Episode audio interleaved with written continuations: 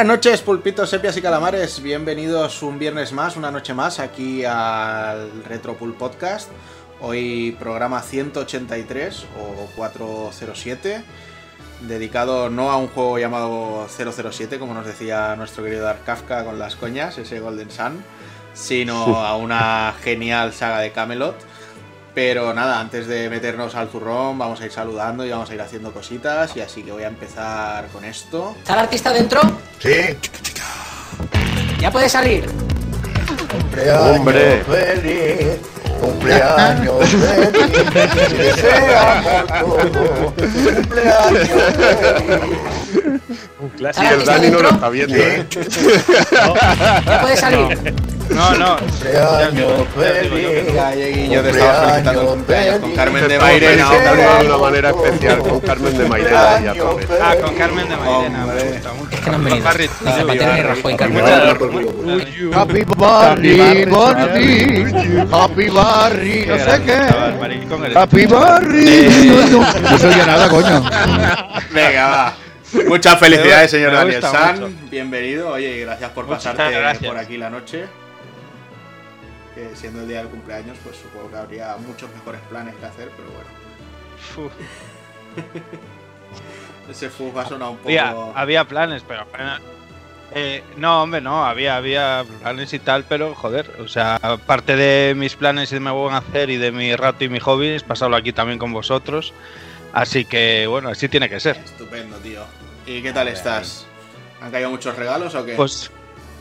Mm, no, no me cayeron muchos tampoco. Como estoy ahí. eh, se ve que cuando ya está rozando ahí el larguero con los 40, Ajá. ¿no? Eh, dice, dice la gente, pues me espero a los 40 ya para que te caigan los regalos bien en condiciones, ¿no? Entonces, el 39 eso nada, eso colonias, calzoncillos, calcetines, por lo típico, ¿sabes? Hostia, qué mala gente que se rodea contigo, tío. A mí me cuidaron bien en va, los qué va. 39 y mejor en los 40, ¿eh? Pero bueno. Ya. bueno, algo, algo habrá Claro. por ahí, algo habrá por Y llegar. si Lo que tiene que caiga así en, en viernes y no en sábado. Y si no coges tú y entras a Amazon Japan, ¿no? Y reservas una mini Claro. Taito con modo Tate y Y esas. Y grit, que se gira pantallica y todo. Ahí está, ahí está. Que se me gire el cerebro y me compro una mini Egret 2 de esas con, con eh, los miles de euros que cuesta, macho. Que ahorras un poco más si te compras la grande. Y, y que me cuesta poco, ¿eh? Ya te lo digo yo. Me puedo poner así un poco tontorrón en cualquier momento y dejarme querer en Amazon Japón. Muy bien. Ahí, ahí está, ahí está. Muy bien, Y Dani. lo, lo sabes, y lo sabes, y lo sabes, Sí. que caerás. Y lo sé, y lo sé. Que tengo. eh, es que igual parezco retrasado hablando y la gente está flipando, pero es que no sé qué coño pasa, que tengo un problema de red terrible. Y os escucho, o sea, con un puto lag bestial, entrecortado, y yo voy más o menos intuyendo lo que estabas hablando, pero no miro nada ni escucho guay, o sea, que apaña ahora a lo largo del programa. Entre, entre el lag tuyo y entre el lag mental que tienes y este ya es la hostia, tío. Es el, Sí, el combo es- terrible. la- es que estaba huevo. Sí, Es- sí, es- sí. Es la, es, es la combinación definitiva de retraso, tío. Maravilloso. Mira, el título, el título lo has puesto mal, son Daniel Sant, telar retraso, no, no, no, no, no. no. Es telos neurona, tío. Y ya está. Y ya está. Yo, yo iba a llamarte por teléfono mañana para celebrar ese retraso que siempre tenemos y esas coñas que tenemos. Pero bueno, como te tengo en me directo, ya, te queda un año para que llegues a mi, a mi franja, tío. Lo que pasa es que estás poco, estás poco, estarás poco. O O sea que sea, no. Sabes que te persigo, te persigo de cerca, pero tú me vas a ganar siempre, ya lo sabes. te voy a ganar siempre y, y espero seguir ganándote. O sea, que- Vaya tela. Oye, pues ya que estamos, señor Evil, muy buenas. ¿Cómo estás, tío? Que vienes hoy, Muy buenas. vienes hoy guerrero, ¿eh? Yo siempre vengo guerrero y estoy esperándote a que sueltes alguna barbaridad para paliar el golpe de estado, ya lo sabes, tío. Estoy ahí agazapado, agazapado, esperando. Nada, hoy, como un lobo. hoy yo un lobo. muy comedido en el programa. Ya te digo que por tiempos Bueno. y temas no me he podido meter eh, Ah. mucho, así que soy más un espectador y llevando un poco la Eh. batuta aquí que, y, y asegurándome de que no os paséis de hora. Que no, que no Sí, sí, sí, pero bueno. Pero bueno. Bueno, hoy, hoy, mira, voy a disfrutar de que gran parte del guion lo ha hecho Sonchama, Ujú. que se va a iniciar. Aquí, aquí sí, bueno, siempre los guiones se hacen de una manera col- colaborativa, ¿no? Y siempre hay alguno que coge el peso del juego. Y en esta, en esta ocasión la toca Son Chama y, y va a subir de nivel, va a pasar de, de becario, o sea que ha pillado muchos DJs y, Sí, y señor. va a subir de nivel, va a estar ciclado el tío, va a estar ciclado. Eso es- ya sabes lo que significa, que me voy a meter más contigo. O Terrible. sea que Exacto. lo, lo pagarás caro, o sea que tú mismo. La- Ya no sabes dónde te has metido. no sabes dónde te has metido ya. Va, pues vamos a saludar también al señor Doki Panic. Señor Borja, ¿cómo estás, tío? Bueno chicos, pues muy bien por aquí, muy contento porque encima para tocar un RPG y encima de, de mi portátil favorita. Pues siempre he dicho que Game Boy Advance es muy importante para mí y poder eh, jugar de nuevo la excusa perfecta para dar otra vueltecita a Golden Sun, pues siempre es bueno. Eh, no sé, es que creo que tiene mucha chicha para, para contar. Ahí tenemos, hoy tendremos que comedirnos un poco porque si no el programa se podía ir de horas porque hay tela, pero mucha tela que contar del juego. Sí, señor. Porque dentro de esa simpleza que puede parecer que tiene el juego, que es maravillosa por otro lado decirlo, eh, tiene mucha complejidad por otras cosas. A mí es un juego que me encanta y un placer estar por aquí, sobre todo colaborar un poquito con el amigo Sunchama en este guionazo que se ha marcado el amigo. Y nada, chicos, pues con muchas ganas de hablar ya de este pedazo de RPG. Perfecto, pues muy bienvenido, que hacía, o sea, has estado por aquí en las noches de retro, pero en, o sea, las noches del pulpo, pero en un retro pool uh. podcast hacía tiempo que, no, te dejaba Hacía tiempo, sí, sí, sí, sí, sí, sí, sí, hacía eh. tiempo, hacía, mucho, quizá demasiado, pero sí, hacía tiempo, eh, si, le, si hubiéramos tenido más tiempo, me hubiera gustado grabar una de esas intros que hacíamos con Doki antes, tío. Ah, por supuesto. Hay de esas con actores, tío. Eso está seguro y fijo para cuando hagamos el programa con cero también del Silent Hill. Esa, eh, la uh, intro tiene que caer, justo, pero seguro, pues ¿eh? Sí. El, el programa del Silent creo que lo vamos a tener que traspasar un poquito más adelante, porque Cero también tiene mucho lío estos últimos meses y tiene la agenda muy apretada, pero bueno, algo luego Cu- Cuando, Cuando, sea. cuando cerremos Yo- cuando cerremos este Golden Sun eh, nos quedamos ahí tramando qué hacemos el mes que viene y lo tramamos ahí yo os voy a dar una propuesta, os voy a dar una propuesta porque me hicisteis pasarme un juego y, y no pudimos hacer el programa. Que era el Vagrant Story. Y tengo muchas ganas de hacer el Vagrant Ah, Story. bueno sí. puede ser sí pero si nos ponemos a hablar de nos hicisteis pasar un juego y no lo hicimos también tenemos el Tales of the Abyss por ahí eh Nah, pero mira, el Tales of the Abyss es muy guapo, pero como Vagrant Story hay, hay De todas maneras- hay distintas categorías de, de todas nobleza. maneras, José- Yo sé que el Tales of the Abyss es, es mucha te, nobleza, te pero compro el Vagrant pero igual dejamos ni que sea un mesecito para no hacer dos RPG seguidos no luego lo hablamos no, luego- Eso, eso, eso no. Sabes que aquí las reglas no funcionan, funcionan de otra manera. Hacemos lo que nos sale del ciruelo, tío, y es lo que, hay, tío. Todavía no ha dado el golpe de estado y ya quiere meter anarquía ahí a saco, ¿eh? Claro, yo es que cuando yo gobierne será todo pura anarquía, tío. Vaya tela. Hubo una buena época que encadenasteis tanto RPG que casi os llamó los, los pulpos del RPG, no me acuerdo, no me acuerdo. Sí, Sí, sí, sí, sí. Pero bueno, va, si sale rollo Vagrant, nos buscamos algún amiguete también que le mole mucho. Claro, seguro que alguien querrá venirse. yo- me suena un Deckard por ahí o alguna cosita así. Y que se querrán venir, seguro. Y le, le damos los que estamos aquí, así blindados a fuego y, y quien se sume. Eh, venga, va, pues voy a seguir saludando a la estrella de la noche, a Sound Chama. ¿Qué pasa, chavalote? ¿Cómo estás? Muy buenas, pues muy, muy bien. Tenía. Estoy un poco, estaba un poco nerviosete estos días. Digo, jope, me voy a estrenar aquí en el, en el retro, eh, que es algo un poco más, más cuidado que hay que, que estar. Pero ya me dijo, me, me dijo aquí el bueno David, "Ch, tranquilo, habla del corazón, habla desde el corazón. Tú, tierno, me cago en la puta. Esto... que le, le mi puso un violín ahí. Ah, pero yo tengo una, tengo una fachada aquí de troll que te cagas, tío. Pero Ya, luego ya. cuando hablo así en privado, yo me calmo. Me pasa lo mismo con Roberto. gua- eh, Siempre me estamos con la coña, tío, ya sabes. Siempre que estoy con él, pues buen rollo de esto, pero luego los chistes de calvo, con- en cuanto hay gente y tengo público, me crezco, tío. Ahora Sí, soy así, tío, de cabrón. Luego a solas le regala un peluquín. Ahí, ahí. Y bueno, ya sabes que este es un juego que es bastante especial para mí. Es eh, dos de los JRPGs más importantes en, en mi vida. Que es de, de una, una portátil para mí esencial. Es la mejor, para mí de las mejores máquinas que ha hecho Nintendo nunca. Mm. La primera Advance, sobre todo, es mi favorita. Junto con PSP es, es para mí importantísimo en, en el mundo portátil. Y Golden Sun es para mí un descubrimiento en muchas cosas del JRPG, incluso en mi aprendizaje de muchas otras cosas del mundo. Eh, aprendí bastante con Golden Sun, y no es coña. Aprendí geografía, aprendí historia, aprendí referencias, y para mí es un juego básico en, en mi, en mi librería y en mi vida personal como, como jugador. Ya te digo que yo creo que te ha pasado, preparando el programa, te ha pasado un poco lo que me pasó a mí con el tercer Retropool podcast que hicimos, que fue el de Chrono. Trigger, Radical Dreamers y. Chrono Cross, Mm. Que fue la excusa perfecta para rejugármelos y son mi, mi saga fetiche, mis juegos de, pues, de la adolescencia también.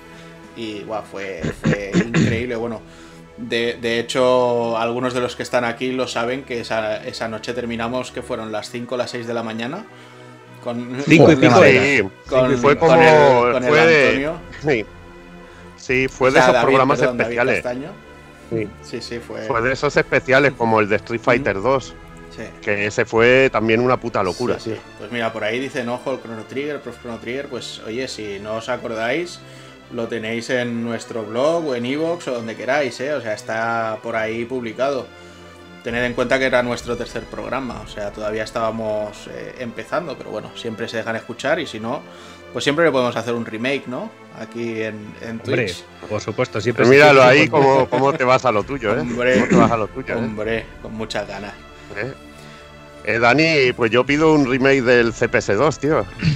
Sí, claro, no. Sabes que a mí me cuesta poco. O sea, lo Eh, yo peor sé- es, que, yo es sé que- que- es que no pares de hablar de RPGs y venga, ¿sabes? Y cada uno que queréis hacer es RPG. Y tenemos ahí El Taito, en- tenemos en el ese Taito. cajón. Oye, yo os digo, Claro, yo os digo una cosa. Hay arcades de Taito. Yo os digo una cosa, hacer remakes de programas de los que tenemos ya los los eh, los guiones Tío, es hechos que y tal, va- no, vas no nos va, vas a abrir no nos va a no nos va a costar mucho, es sentarnos, hablar, recopilar material y listo, ¿eh? O sea que yo lo dejo abierto a que de Esto- vez en cuando digáis, oye, vamos a recuperarlo a modo de especial y ya está.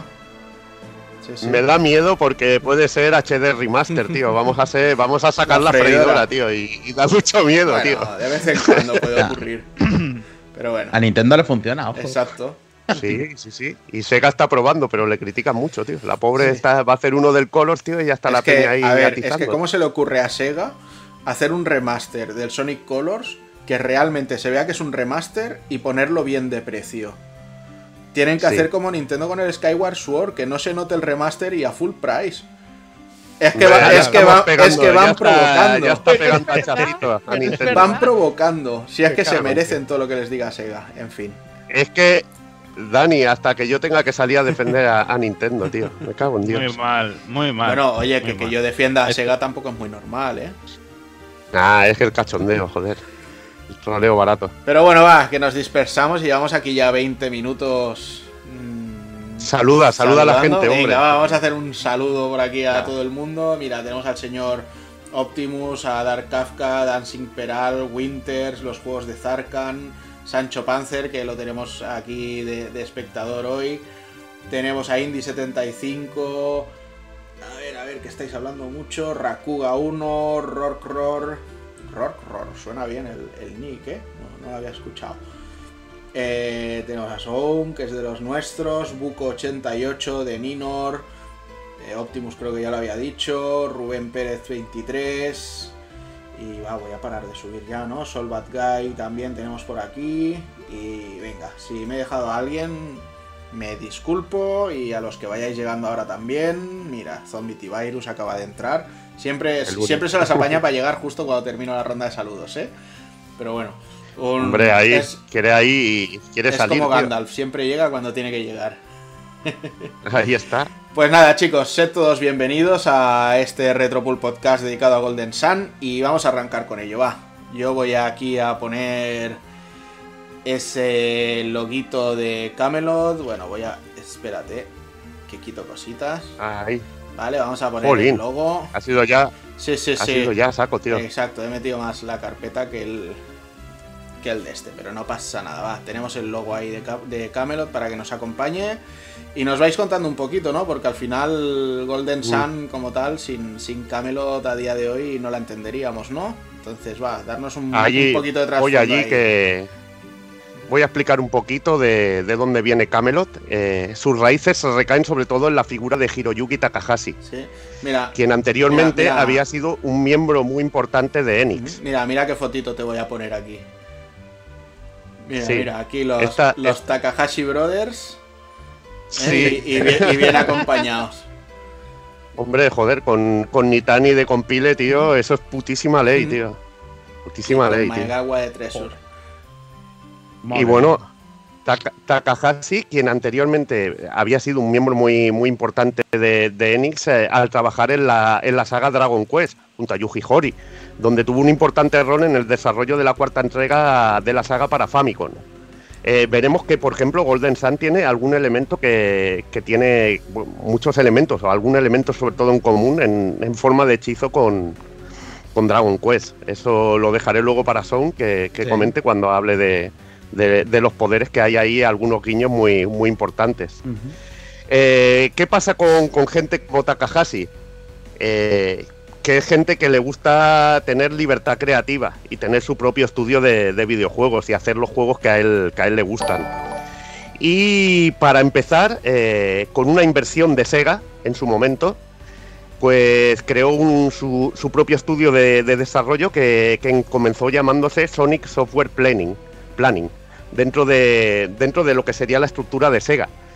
Y este estudio se estableció en 1991, eh, aunque también me, me molaría reseñar que un año antes, que esto es importante dentro de, la historia, también para ver las relaciones que hay entre compañías, eh, Takahashi ayudó a Kan Naito a establecer su propio estudio de videojuegos, que Kan Naito eh, era el, diríamos, era el presidente de, de Climax Graphics, que también es muy importante dentro de la historia de Sega, porque es la compañía que, que lanzó Land Stalkers, que es un RPG guapísimo, y una saga que luego se, se hizo muy extensa en el tiempo, con ese Lady Stalker que está también en, en Super Famicom, pero que luego con Sega pues sacó el Dark Savior, eh, Climax Landers, en Dreamcast, y el último de ellos Steel Princess, que lo podéis encontrar en la DS, que no tiene el nombre de, de Stalker, pero tiene todo su espíritu. Es un juego de DS que salió en Estados Unidos, de un RPG, que es muy recomendable, que tiene ese rollete.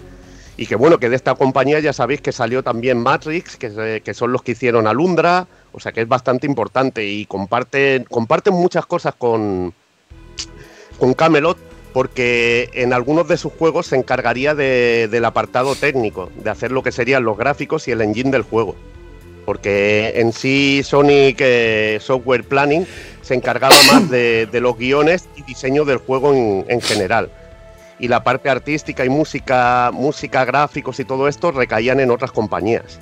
Recaían en otras compañías. Y la verdad que, que me molan este tipo de relaciones para, para conocer lo que es la, la historia de, de, de la compañía de Camelot. Eh, Hiroyuki eh, se encargaba en muchas ocasiones de los guiones de los juegos y de su diseño. No, no, no ejercía el típico rol de productor, que muchas veces, eh, en cuanto un creador de, de videojuegos o un diseñador, bueno, subía de rango en una compañía, pues se dedicaba a labores de producción y no se inmiscuía tanto en lo que es el diseño y desarrollo de juegos. Pero es un tío que ama, que ama el videojuego y en este caso seguía diseñando, diseñando pero por muchísimo, por muchísimo tiempo. Lo que, has, lo que has dicho actualmente se conoce como hacerse un Inafune, ¿no? Sí, Totalmente. Es de Pero pas- bueno, pasar de Inafune- diseñar a producir y de producir a rascarse las pelotas. Bueno, lo que pasa es que es un tío que, bueno, tengo ideas, las desarrollo, tampoco, no sé, no, no le veo tampoco en el plan de, del dólar totalmente en los ojos, bastante lo tiene, pero también yo creo que le sigue gustando diseñar, porque ha dado ideas que, que se han plasmado en videojuegos, algunas no muy buenas y otras que sí que han funcionado, pero bueno.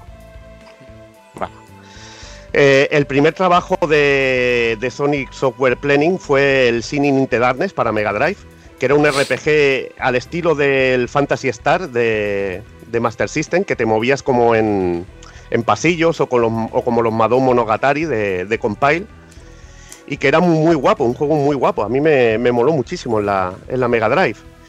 Eh, el juego que, como comentábamos antes, desarrolló en conjunto junto a Climax, que se encargó del- de la parte técnica del mismo.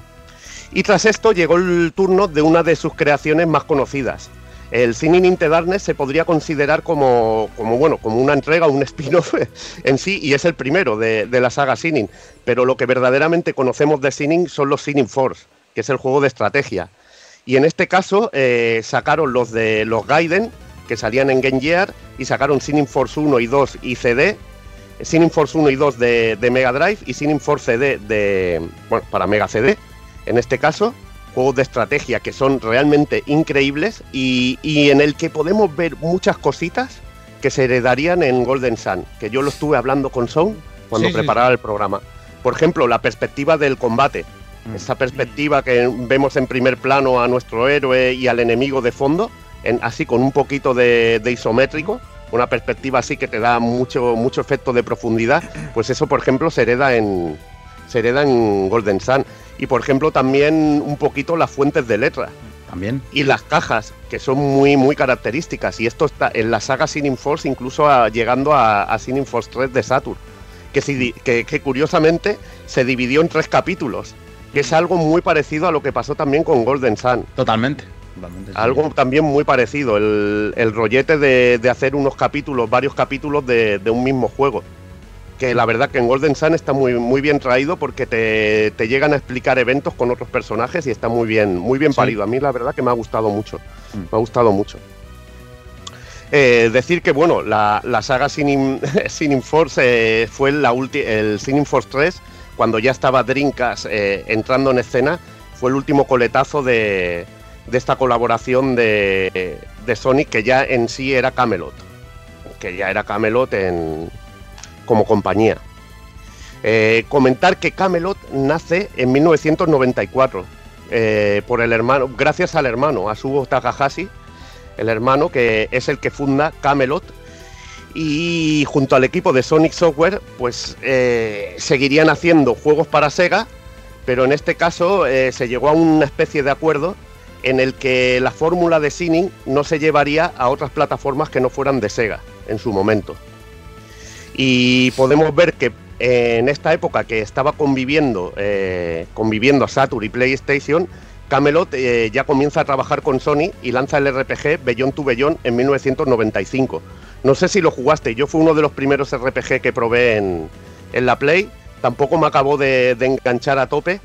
Y bueno, uno de los favoritos de Juanan, que es el Everybody's Golf en 1997, que se encargaron de la primera entrega. De aquí podemos ver ese paraleli- paralelismo que, bueno, eh, de que la compañía luego, Camelot, se encargará de los Mario Golf. Mm. Mm. ¿m?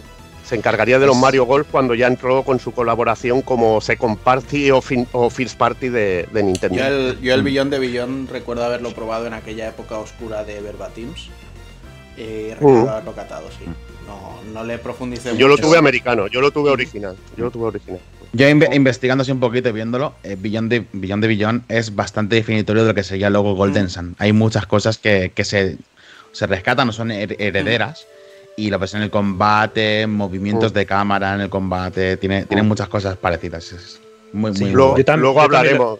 Yo también lo conocí como, como Juanan en la época de las tarrinas de, de, de juegos eh, pirateados, estas cosillas que, que cabían por ahí.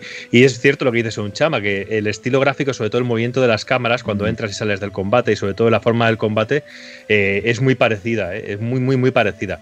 Y sobre todo a mí me llamó mucho la atención en su momento y fue de los juegos eso que pasaba. Por eso nunca me ha gustado el tema de la piratería personalmente, porque al final no termino jugando a nada en concreto.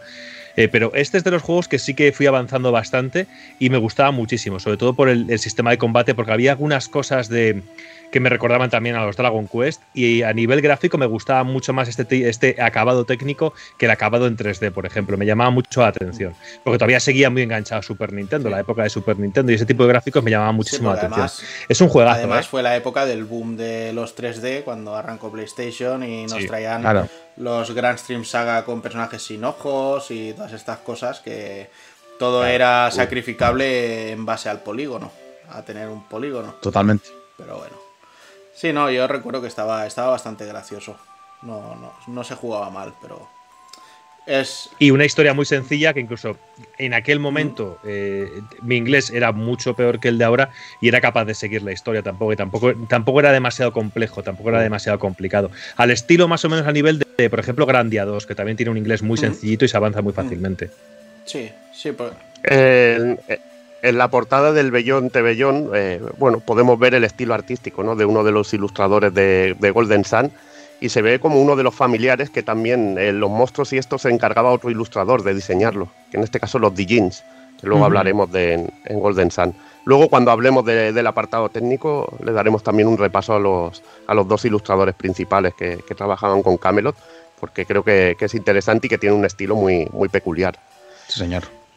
Y bueno, continuando un poquito con la historia de la compañía, eh, tras el desarrollo algo accidentado o bastante accidentado del escenario 3 de, de Sinning Force 3, eh, y bueno, y que salió incluso el, el Premium Disc, que era un disco de fans que, que se lanzó en Japón, que traía pues bocetos, música, era una auténtica pasada. Yo ese no lo he tenido, ese disco vale, vale bastante pasta.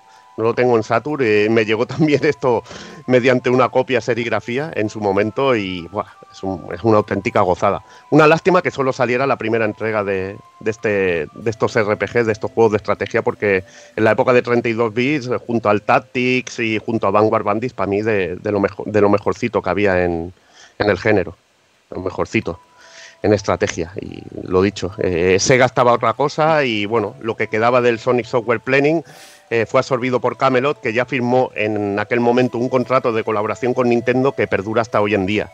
Y fruto de ello fue en 1999 se publica el primer Mario Golf para Game Boy Color. Una saga pues, en la que trabajaría la compañía junto, bueno, junto a otras como Mario Tennis. Que a mí, por ejemplo, eh, es algo que, en aquel momento no me di cuenta, pero cuando jugué al, por ejemplo, al, al Mario Golf de, de GameCube, escucho la música y digo, cago en Dios, tío, si esta música es de Motoi Sakuraba, tío. Porque la escuchaba y digo, joder, suena como un Tail, suena como, como muchas cosas que he escuchado de Motoi Sakuraba. Y luego me da la curiosidad, digo, a ver quién ha hecho este juego. Y digo, hostia, Camelot, tío.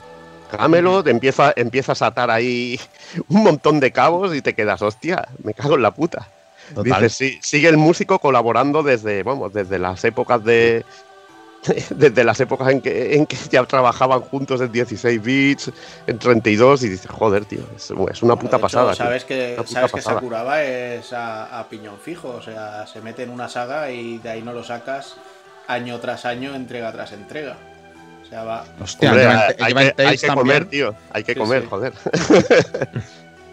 Ya ves.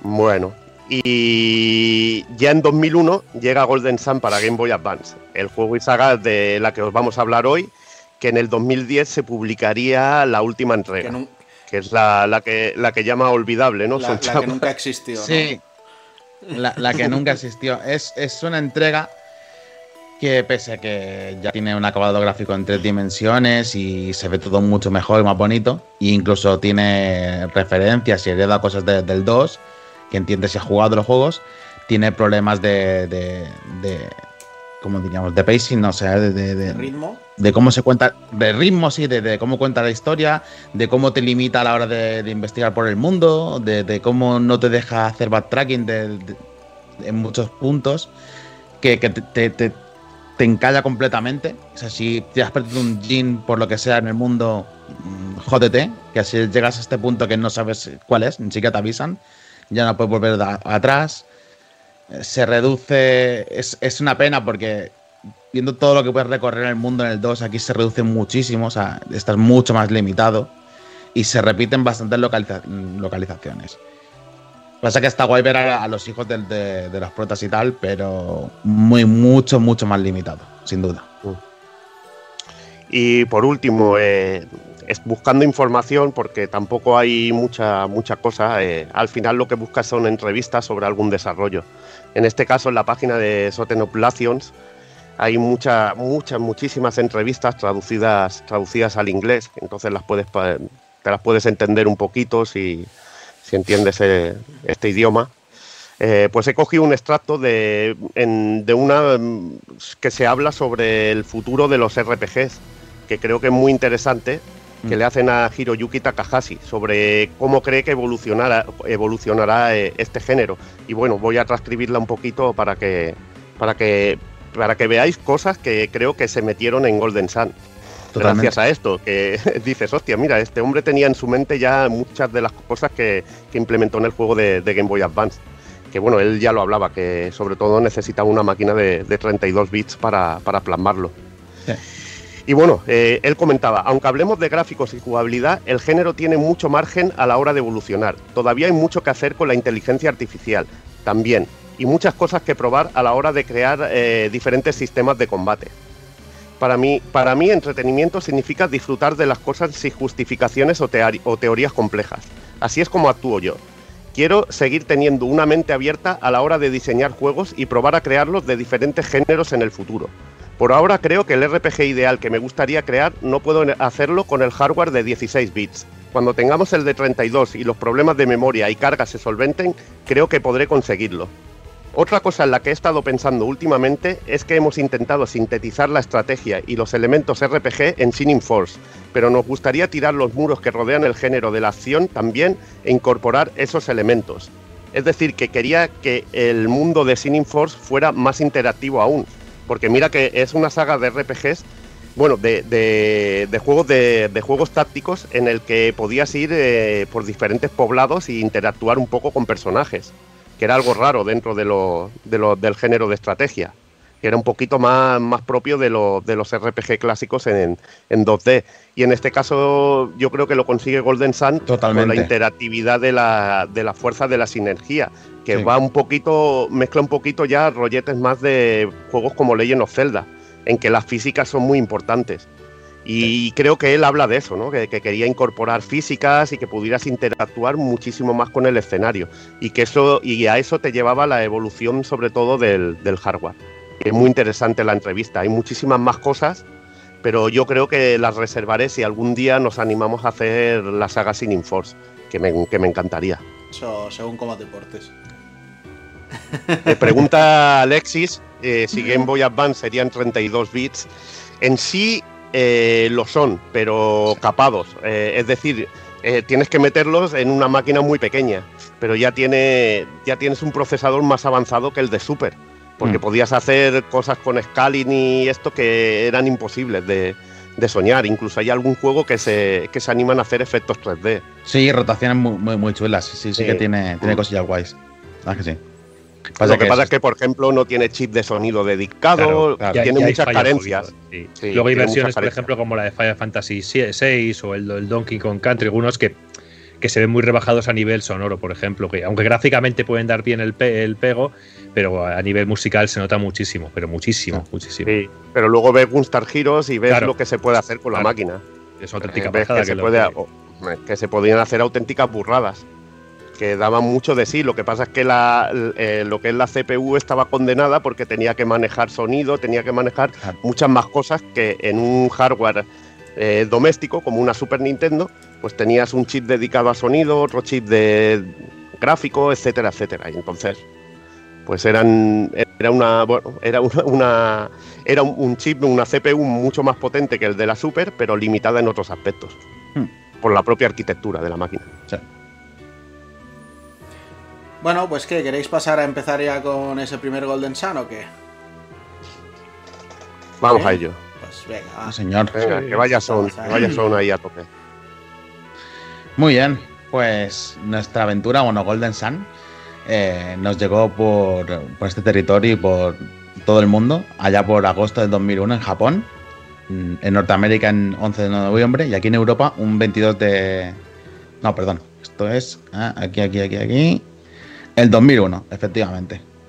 En, en 2002 nos llegó aquí, Golden Sun. Nos llegó un año más tarde. Ya sabéis cómo van las cosas aquí a veces eh, los lanzamientos siempre Con Llegan- retraso. con retraso, Retraso, siempre, sí. por desgracia. Ah. Pues ya ves tú, un 22 de febrero en comparación con 1 de agosto en Japón o 11 de noviembre en Norteamérica. Y bueno, pues iniciamos nuestra historia como, como todo un JRPG. La historia de Golden Sun nos sitúa en el mundo de Weyar, dominado por la, mit- la mitológica alquimia, fuente de gran poder y conocimiento, pero también de cataclismos. Y es precisamente en este mundo donde nuestro grupo de personajes se ven envueltos en el conflicto del robo de las esferas elementales. Cuatro orbes de energía elemental pura que cuenta la leyenda pueden desatar el caos en el mundo. Para evitar lo peor de nuestro, gru- nuestro grupo deberá recuperarlas y evitar que se enciendan los cuatro faros elementales y, y despertar el cataclismo alquímico en el mundo. O sea, Hmm. una, una historia de- del héroe para salvar el mundo con, con un poquito de alquimia y, y elementos que le dan un toque muy, muy guay a esta historia y al mundo de Wayar. Que A mí sí, lo- a mí iremos lo- desgranando poco a poco. Lo, lo que me gusta es que no hay amnesia, tío. No recurren Bueno, a la amnesia y, no, es hay, verdad. no hay y, amnesia, y me, y me no hay amnesia, pero el juego empieza con el prota durmiendo. Y, y Ah, bueno, pero bien, Es un link, un link Eh, to the a past, un chrono trigger. O sea, pero eso Efectivamente, bien, eso the bien. Past, correcto, sí, está, señor. está en la liga de los grandes, Sí, coño. sí. Está en la liga de los Sí, grandes.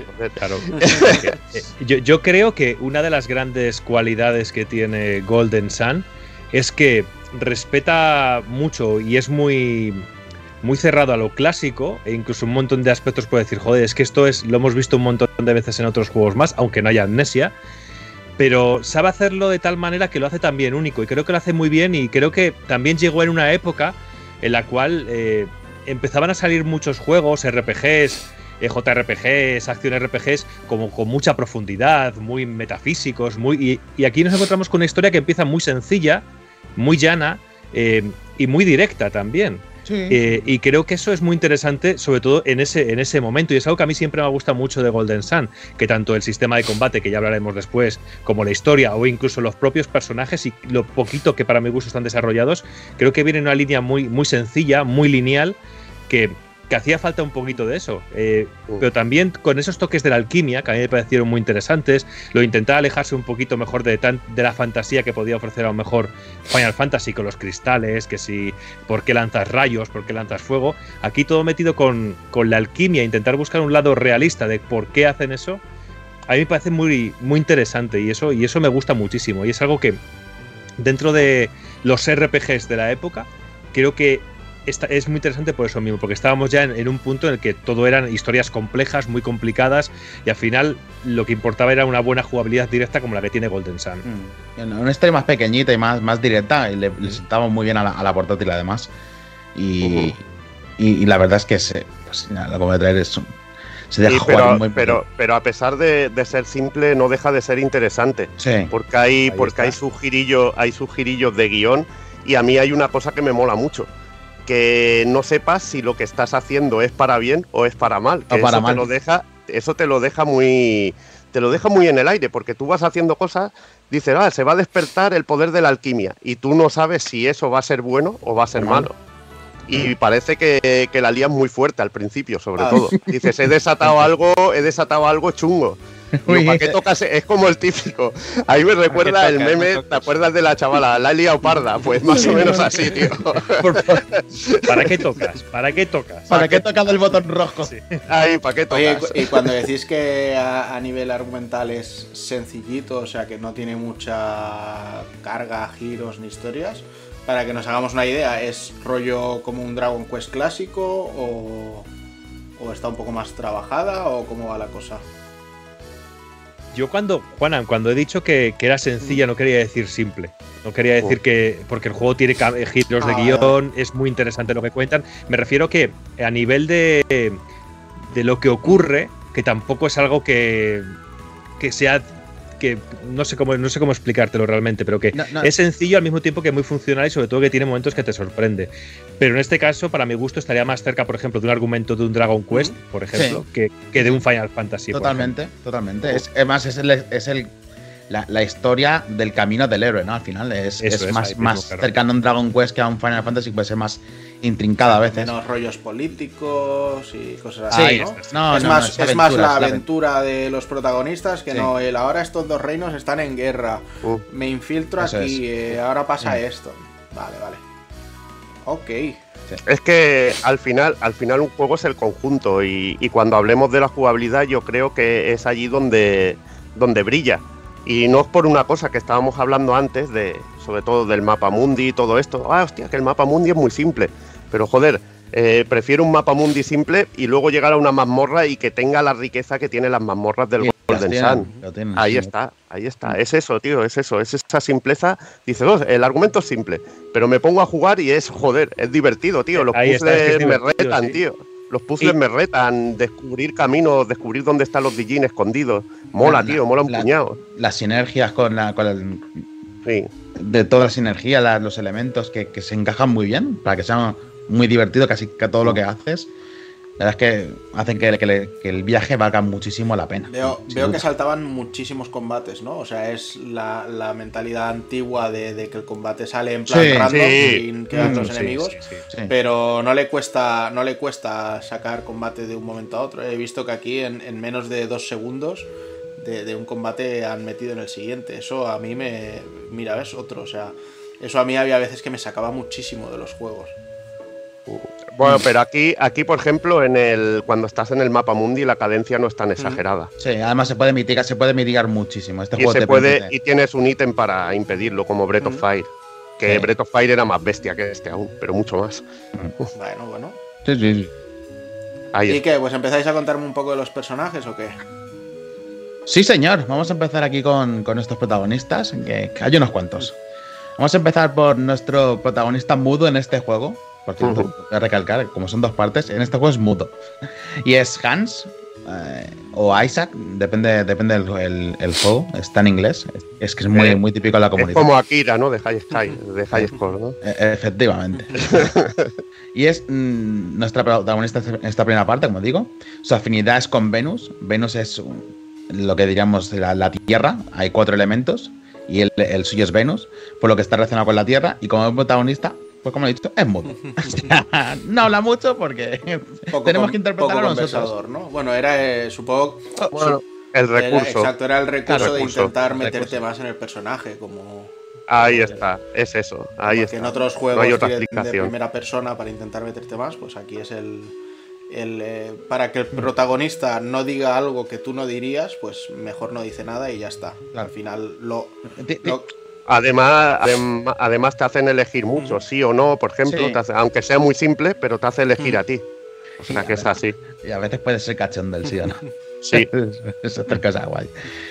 Nuestro siguiente prota, que es el, el mejor amigo de, de Hans, es Gareth. Gareth es, eh, el- su, como digo, su mejor amigo y quien está a nuestro lado en todo momento de la historia. Gareth es el musculitos del grupo, además de ser impetuoso, alegre y algo bocazas. Y eso se ve bien reflejado en su afinidad, que es Marte. O lo que es lo mismo, el fuego. Marte en este juego el- estaría reflejado con los Digins de fuego. Y es el, el típico musculazos de- de- del grupo. Es el tío, el heavy hitter, el que golpea fuerte. Pero bueno, es un poco, un poco bocazas, es un poco, un poco insen-. Le falta un poco de sensibilidad en la vida. Pero bueno, da igual, porque si te parte la cabeza en dos, pues ya está bien, ¿no? Su trabajo. Es el típico colega que habla sin pensar. Claro. Ya sé... Tiene, tiene una afinidad elemental de la leche. Ya sé que no, no tiene nada que ver, pero al, al verlo, lo primero que me viene a la cabeza es, un personaje del Tobal Number One. Y ya sé que no tienen nada que ver, ¿eh? Ni diseñador, ni historias, No, pero no, no, no, sé, me viene a la cabeza. Pues mira. Fíjate.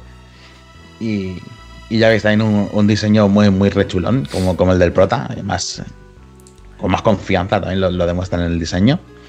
Y ahora pasamos al, al cerebrín del grupo, al más jovencito además, que es, es Iván.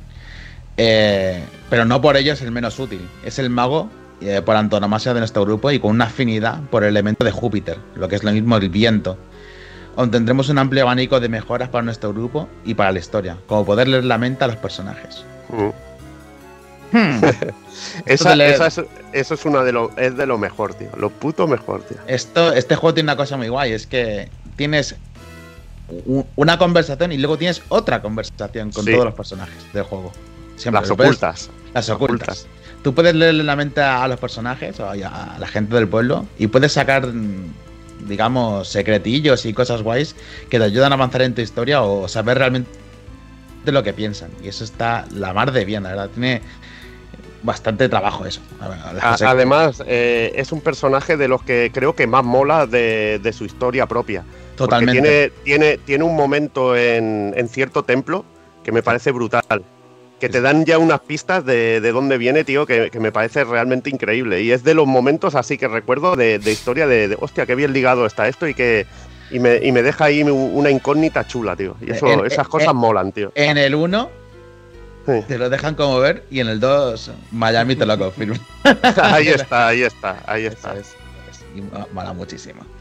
Y luego está la, la chica de nuestro grupo y, y el cerebro, la que nos cuida, que es Mía, la maga blanca de nuestro La grupo. responsable. Eso es responsable.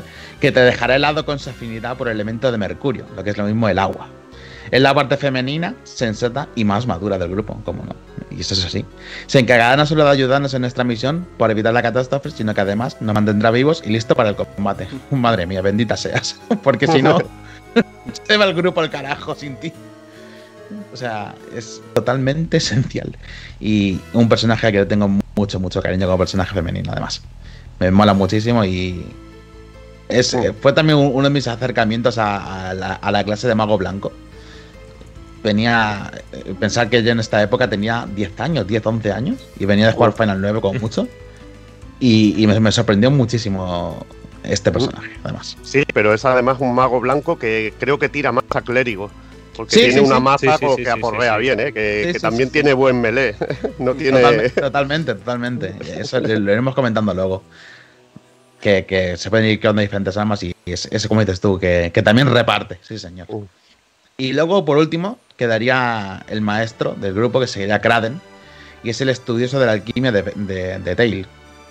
Se ve envuelto en el supuesto de las esferas elementales y es tomado como rehén para descifrar los misterios de la alquimia. Se cree que, se cree, cree que Kraden bebió en su día del agua de Lemuria y por ello lleva muchos años vivo y estudiando la alquimia. Uh. Es, es un, digamos, el, el que te va contando lo que va ocurriendo en el mundo, el, el que el estudioso que se mete en las ruinas, en los templos, es un poco el que siempre está con la nariz metida donde no debe y te arrastra un poco a la aventura y, es un- uno de los motores del, del juego y básicamente lo necesitan para, para descifrar cosas del mundo que, que siempre viene bien. Son revelaciones importantes, vienen, vienen a través de él, de las conversaciones que él tiene y es- está muy muy guay. Pero como dijo, dijo Evil, eh, no sabes lo que haces y poco a poco te vas enterando. O sea, no sabes si lo que haces es bueno o malo y gracias a él te, te vas dando un poquito de cuenta de lo que, de lo que pasa. Lemuria tiene mucho trasfondo aquí en Golden Sun, ¿a qué? Sí, y tanto, Sí, sí, sí. Le- Lemuria, Lemuria es, es algo importante tanto en el 1 como, como en el 2. Es, Es, eh, es como dijéramos la típica civilización antigua que cono- tienen, conocen, eran muy, muy de esto, pero que se va, bueno, Sí, sí, pero- eran súper sabios, súper avanzados, pero que se van al traste. Pero Bueno, sin, es- es- digamos, o sea, está, está en, en, en todos los, vamos a decir, investigaciones así de pseudociencia, porque realmente no hay nada Eso es, eso confirmado es. Nunca, pero Lemuria también se conoce como Mu y Mu al final como es el carácter Oh. que salía con los si usabas los números de, de la escotilla de perdidos en un notepad y cosas así que te daban a entender también que los personajes de perdidos podían estar en esa isla Atlantis todo esto o sea al final todo, Sí. todo venía encajado en lo mismo o sea sobre, sobre esta Y- sobre esta civilización antigua Mm, Y, y se notará, ¿eh? Ya luego lo, lo- lo veremos como... y de hecho de hecho bueno los amantes de Lovecraft también estarán muy acostumbrados a, a Lemuria Totalmente, totalmente. De hecho, Lovecraft eh, con, con Cthulhu, todo esto tiene, tiene mu- mucho que ver con el ocultismo y Lemuria y cosas así, de los dioses. Ya, ya iremos, iremos trayendo la historia porque ti- tiene, tiene bastante relevancia en lo que es eh, el mundo. ok Y luego tenemos también, que es, digamos, eh, una especie de antagonista, no se sabe muy bien cómo está la cosa nunca con él, que es Alex, quien nos acompaña al grupo, acompaña al grupo de enemigos, obviamente, pero no, no te ataca ni nada, no simplemente habla contigo o te advierte. Eh, tanto en el primer juego como en el segundo. Es un misterio. Un misterio de, de antagonista del clan Mercurio. O sea, todo su poder está relacionado con, con el agua. Al igual que Mía. Eh, esos son de la misma aldea incluso. Y sus objetivos nunca quedan claros en un primer momento. Eh, o porque ayuda a los enemigos eh, y tal. Pero estará en el viaje para encender los cuatro faros sin duda. O sea, sus intenciones están un poco ocultas y en el final del 2 ya entiendes por qué, qué, qué pretende. Es ese personaje que juega todo el rato al despiste, sin duda. Y el que ojalá pudiese tener su poder, por cierto, que, que es bastante ¿Poder útil. tiene? Eh, digamos que es el único, el único que se puede teletransportar donde quiera, directamente. O sea, entra y sale como le da la gana. Y eso, claro, por guion también le viene muy bien. ¿no? y ahora, ahora la chicha, ahora los enemigos importantes, que son Saturos y Menarde, si, los- Ujú. si- si aparecen aquí, que son eh, principales enemigos también aparte de la historia, y los que roban esferas elementales. dos sujetos misteriosos que aparecen por primera vez cuando somos pequeños y nos dan una tremenda paliza, o sea, nos dejan para el arrastre. Pero en un, fu- pero en un futuro descubrir que ellos son los que estaban detrás de la catástrofe del Monte Aleph y que son los que quieren encender todos los faros elementales. Estos, estos dos tipos aquí, que se pueden ver, con caras eh, un- pálidas o un poco feas, parecen casi lagartos, son Saturos y Menardi y, y luego daremos buena cuenta más adelante de por qué parecen como hombres casi lagartos. ¿eh? Están, tienen la piel un, un poco, a ver si le da el sol, ¿no? y son, son personajes bastante carismáticos, ¿Son, sin son duda. topillos o qué? Eh, eh, ¿De dónde vienen? Bueno, no, luego, no- lo- no luego lo. mucho el sol. Son como los Morlocks de Marvel. Efectivamente, hay mucha nieve donde viene, entonces no da el sol. Efectivamente. Y, y bueno, lo, digo ya porque se deja claro en la historia que son, tienen su, afin- su afinidad de otros elementales es el fuego, es Marte. Y son y tienen bastante, bastante fuerza con, con ese elemento y lo notaremos en la historia, sin duda. Bueno, ya hemos tocado un poquito lo que son lo- los personajes, ¿no? Eh, hemos hablado un pelín de su trasfondo. eh, le- he hablado tal cual como, como siento que son. No, no he tocado nada de descripción de personaje, ¿no? Eh, Os digo más o menos cómo, cómo son Mm. cada uno. Está, Sí. está, la, está la gente con los spoilers. Pues sí, va a haber algún spoiler. eh, Claro. Juego antiguo. Hablaremos, pero tampoco sin contar todo lo que te Quiero- vas a encontrar al final ni lo que va a pasar. Un De poquito. hecho, qui- quiero evitar mucho spoiler gordo, gordo, porque al final Gordo, vamos, a hacer- vamos a contar un poco la historia, ¿no? Pero hay, hay cosas que secundarias o de investigación que las voy a dejar un poco así en el aire para que si tenéis ganas de jugar el juego, lo descubráis y es lo, lo guay que está, sin duda. Pasamos a, a los Gino Invocaciones, si te parece bien. Venga. Ujú. A ver si se ven aquí a, los- a los cuatro amiguetes. Bueno, te pongo el, el vídeo de los Jin y te voy a poner aquí uno en... No, este no es. Este sí. Para que ahí uno de referencia mientras vemos el vídeo con los Ah, Jin. mira. Muy bien. Ese es un, un de juego, Ramses. cierto. Mira, ahí está la invocación de Ramses. Los Jins son la representación en forma antropomórfica de cada elemento. Venus, Mercurio, Júpiter ¿no? y, y- Marte. Y son los compañeros elementales de la aventura, que funcionan de manera de potenciadores. O para que tengáis una, referencia directa, materias de, de Final Fantasy. Es algo parecido. Y nos brindan su apoyo dándonos acceso a más magias, o en este caso sinergias, que se llama así, sinergia. Habilidades únicas de cada Jin, tanto de ataque como de estadísticas. O sea, nos pueden dar o ataques, o incluso curarnos, o potenciarnos defensa, agilidad. Son muy útiles, son los Pokémon de este juego, ¿no? Tenían, al final Pokémon siempre ha sido muy fuerte en, en la portátil y yo creo que tomaron un poquito de inspiración ahí. Y, y cada vez que te encuentras uno es una alegría, sin duda. O parecen más, más Digimones que Pokémon, ¿no? Los veo más agresivos. Sí. Sí, sí, ta- también, también sí. Sí, mira, mi- bien traído. Como Digimon también. El- lo- los Dijins tienen una, una importancia brutal. Sí, sí, sí, sin Porque duda. es que creo que es lo que le da so- sobre todo una profundidad extra al, al sistema de combate. Y un ahí es donde- importante al juego también. Ahí está. Luego yo creo que cuando te- supongo que lo tendrás lo del sistema de combate, allí lo explicaremos un poco. Porque el usarlos bien es que bueno, es que te condiciona, te condiciona incluso que el juego tiene hasta su propio sistema de trabajos que se Sí. hace con los Dijins. Sí, O eso sea es un poco, un muy poco guay, tío. limitado, ¿no? Es un poco Sí, limitado. un poco limitado, pero tiene su sistema de clases y trabajo, que también es algo que, que se hereda un poquito de Sinning Force. Mm, mm. Bueno, aquí Y- os, os y voy la a hacer un pequeño apunte, no sé Mm. si lo sabíais, pero Jin en realidad es una palabra árabe que significa genio. Que es que esto recuer- recuerdo que en otro programa, no recuerdo de qué juego, también teníamos Jins y, y Mm. ya lo, lo hablamos esto y se me quedó ahí. Sí, sí, sí. Los Jin, pues básicamente eso, son como, como los genios que, que van contigo. Y hay, hay una ilustración que no tenemos, pero básicamente la representación de cómo, de cómo van contigo es que se meten en tu cuerpo directamente. Están contigo. Todo el rato. Está, está muy, muy, Son muy chulo. parásitos. Son Como parásitos, sí, señor, pero que, Como los de Returnal. pero que, te, que te dan fuerza y que y es una maravilla, ojalá. Tiene parásitos así. Eh, si quieres pasamos a las invocaciones.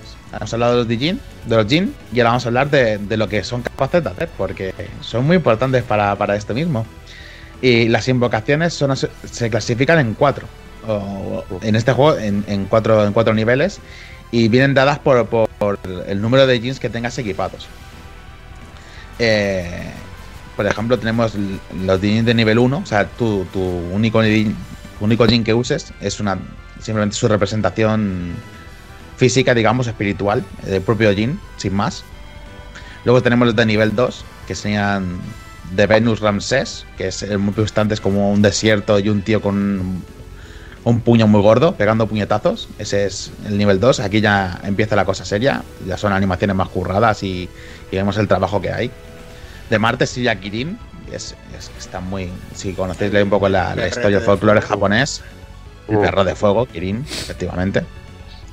Júpiter es Atalanta, es un- una diosa, creo que era griega, si no me equivoco. Mm. Si, no me equivoco.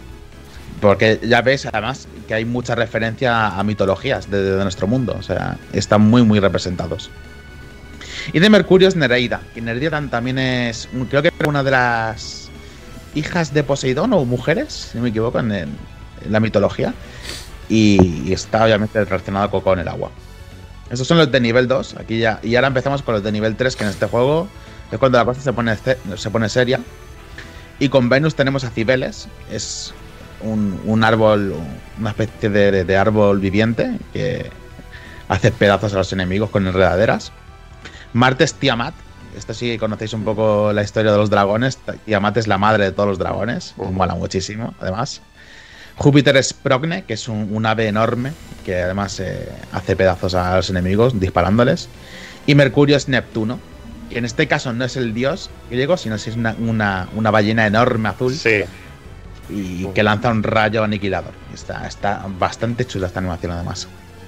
Y ya pasamos al nivel 4, que aquí es cuando la cosa dices, aquí me, me lo he trabajado, he recolectado de jeans y voy a darlo todo. Y Venus es una de mis, mis invocaciones favoritas, se llama Juicio Final. Esto, Mm. esto, son, esto te levanta, son palabras mayores. Y es básicamente un, pedazo de, de ángel de, de guerra que dispara contra el suelo y arrasa, arrasa por completo. Mola muchísimo. O sea, las invocaciones de este juego molan, pero es que ya cuando llegas al nivel 4 se te caen los cojones. Mola que te cagas. Martes, meteorito. Muy simple y muy directo. Te voy a estampar un meteorito. No tiene más. Se hace polvo. Bueno, eso, Júpiter eso lo hizo el de Eurovisión de España, ¿no? El otro día. Mm. Que invo- invocó meteorito Bueno. ahí en el escenario. No, y tenía la mayoras más, la luna también. Le iba a caer, tío. El meme de la mayoras más, tío, me Bueno, moló yo, muchísimo. yo todavía no sé si invocó meteorito o si Sephiroth dijo te tiro meteorito que te lo has ganado. A ver si te vas a por la co- efectivamente. Bueno, con Júpiter, con el viento, tenemos. Este ya me mola mucho. Tenemos a Thor, el, dios, el dios del metal y del rayo. Que básicamente baja para, para ponerte. Para ponerte tibio con, con sus rayos. Mola muchísimo. Y Mercurio es, sería, sería Boreas. Que en este juego no tienes muy claro exactamente qué es. Porque se ve de perfil y no se ve muy bien. Pero llegó la tercera parte y dices, ahora sí entiendo lo que es. Es un caballo de guerra enorme. Sería un tipo Alejandro, para que tengáis en la cabeza de, de Final Fantasy. Al que le, le incrustan un glacial literalmente en la espalda y, y te lo pica como si fuese un kakigori japonés. y te deja escarchado. Sí, sí, sí, es el helado de escarcha, tío. Me hace mucha gracia, tío, cuando lo veo, tío. es el helado de escarcha. Eso es. Bueno, es que eh, este también venía de, de Grecia y era el, del. del Exacta- exactamente, del de viento, vientos del, del viento norte. del norte, exacto. Sí. Eso es. Eh, me, hace, me hace gracia porque pienso en cuál es su poder, tío. Y es dejarte la cabeza seca, ¿no? De, de estar tan helado que te da el pinchazo ese de, de congelado y te deja seco ahí. Derrame cerebral, tío. cerebral. Totalmente. Muy bien. Bueno, esto sería más o menos la presentación de lo que son los jeans y las, las invocaciones. Eh, si os parece bien, pasamos a jugabilidad.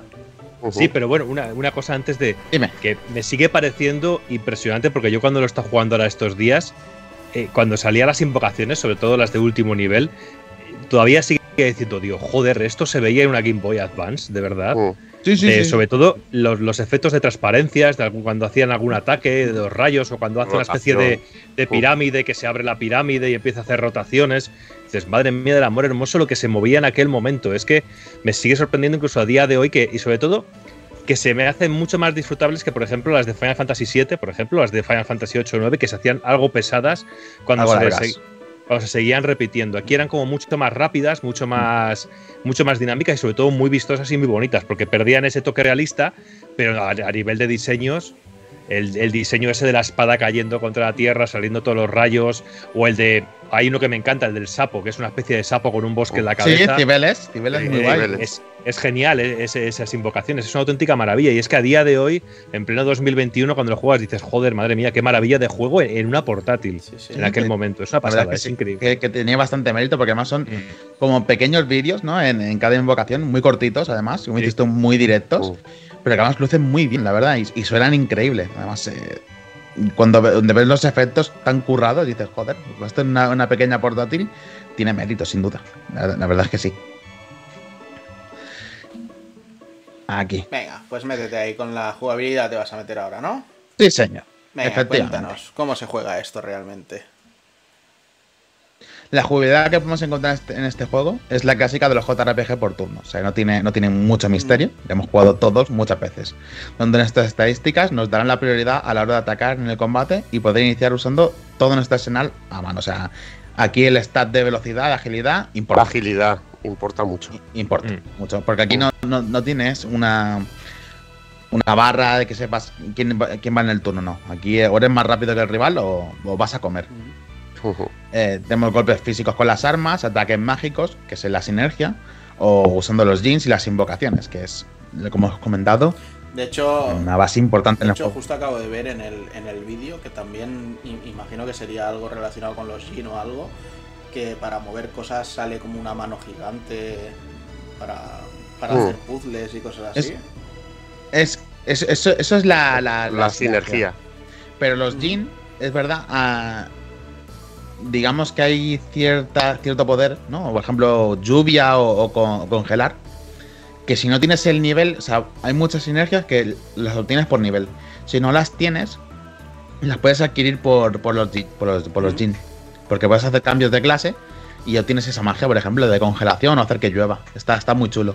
O incluso hacer que una parra crezca del suelo, que es como planta se llama Uh, directamente. Sí, Entonces ahí tienen un. No es tan definitorio de lo que hacen realmente, pero la verdad es que sí que ayuda a veces, la verdad.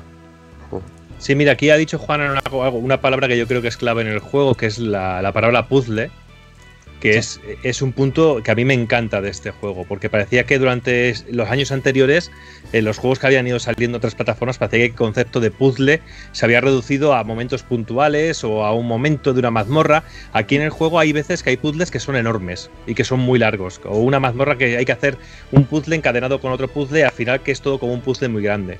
Y creo que es otro de los puntos interesantísimos que tiene, que tiene el juego, la vuelta otra vez a esos puzzles que se hacían antes en, en RPGs más, que, más clásicos, eh, como Dragon Quest o incluso Final Fantasy V, que también tiene algún puzzle de estos. Pero aquí, sobre todo, vuelve mucho y me encanta la parte de los puzzles, que es lo que tú has visto de lo de la Mm. mano, lo de que empuja una especie de tubería para que salga agua por otro lado. Pues hay algunos momentos que hay puzzles larguísimos, pero también muy divertidos, que no es únicamente una excusa de para voy a meter una mecánica diferente para variar, no, sino que dentro de la propia mazmorra muchas veces la propia mazmorra es un, mazmorra es un poco es un, un puzzle propio y creo que eso es genial dentro del juego porque le da muchísima variedad, muchísima, pero muchísima. Bueno, un, po- un poco Y además, como los, eh, los santuarios, más que los santuarios, los de los bosses, ¿no? Del, del Breath of the Wild. Que, Sí, que más acaba o menos, siendo sí, una mazmorra sí. puzzle totalmente. Ahí está, ahí está, sí. Y, y muchos de, estas ma- de estos puzzles que hay en, en el mundo de mazmorras incluso, tu recompensa es un, es un Fíjate Mm. si es importante que, que tu recompensa es uno de estos y dices, claro que lo quiero, me, me hago el puzzle sin duda. Porque al final son potenciadores muy útiles y, y vienen de perlas, sin duda. Y te haces el puzzle, aunque sea opcional, te lo comes seguro. Eh, o sea, es sin duda muy, muy, muy importante. Eh, he, hablado ya de, del turno, de las armas, o sea, de, lo- de, cómo- de cómo se juega. Eh, tenemos ¿Cuántos, per- cuántos la- las armas llevas eh, como máximo en, en batalla? en Cuatro. Vale, no había, no había temas de, de cambio ni cosas así, ¿no? Durante el combate.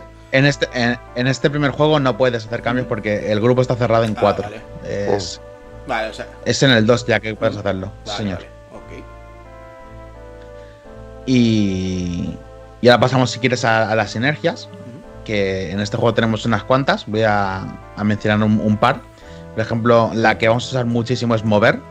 Esta lo hemos visto en la manita que, que se que mueve las cosas. Importantísima. Otra que es, por ejemplo, coger. Eh, esta es menos útil o se usa menos. En ciertos momentos eh, te puedes encontrar ar- árboles con frutas o lo que sea. O, o tienes que coger algún objeto. Sale una manita, la coge y te lo llevas. Huir, que es una habilidad muy típica de, de otros juegos, que es escapar o teleregreso en un, en un Dragon Quest, ¿no? De, de- Mm, de huir sí. de una mazmorra.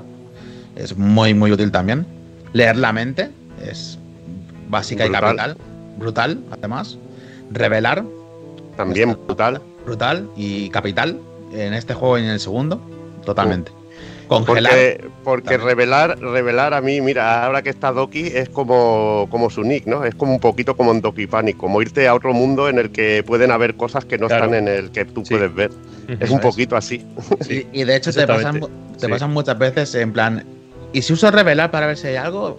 Y le das y dices, no, vale, sigo. Es como... Ya juegan un poquito con tu cabeza y mola mucho. Sí, en cierto desierto te muestra unas huellas de dónde tienes que ir y cosas así. Que es muy cachondo, tío.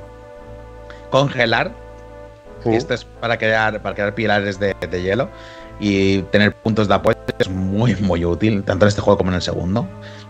Torbellino, que es, es más situacional, es para, por ejemplo, limpiar hojas o para eliminar según qué obstáculos, no es tan útil.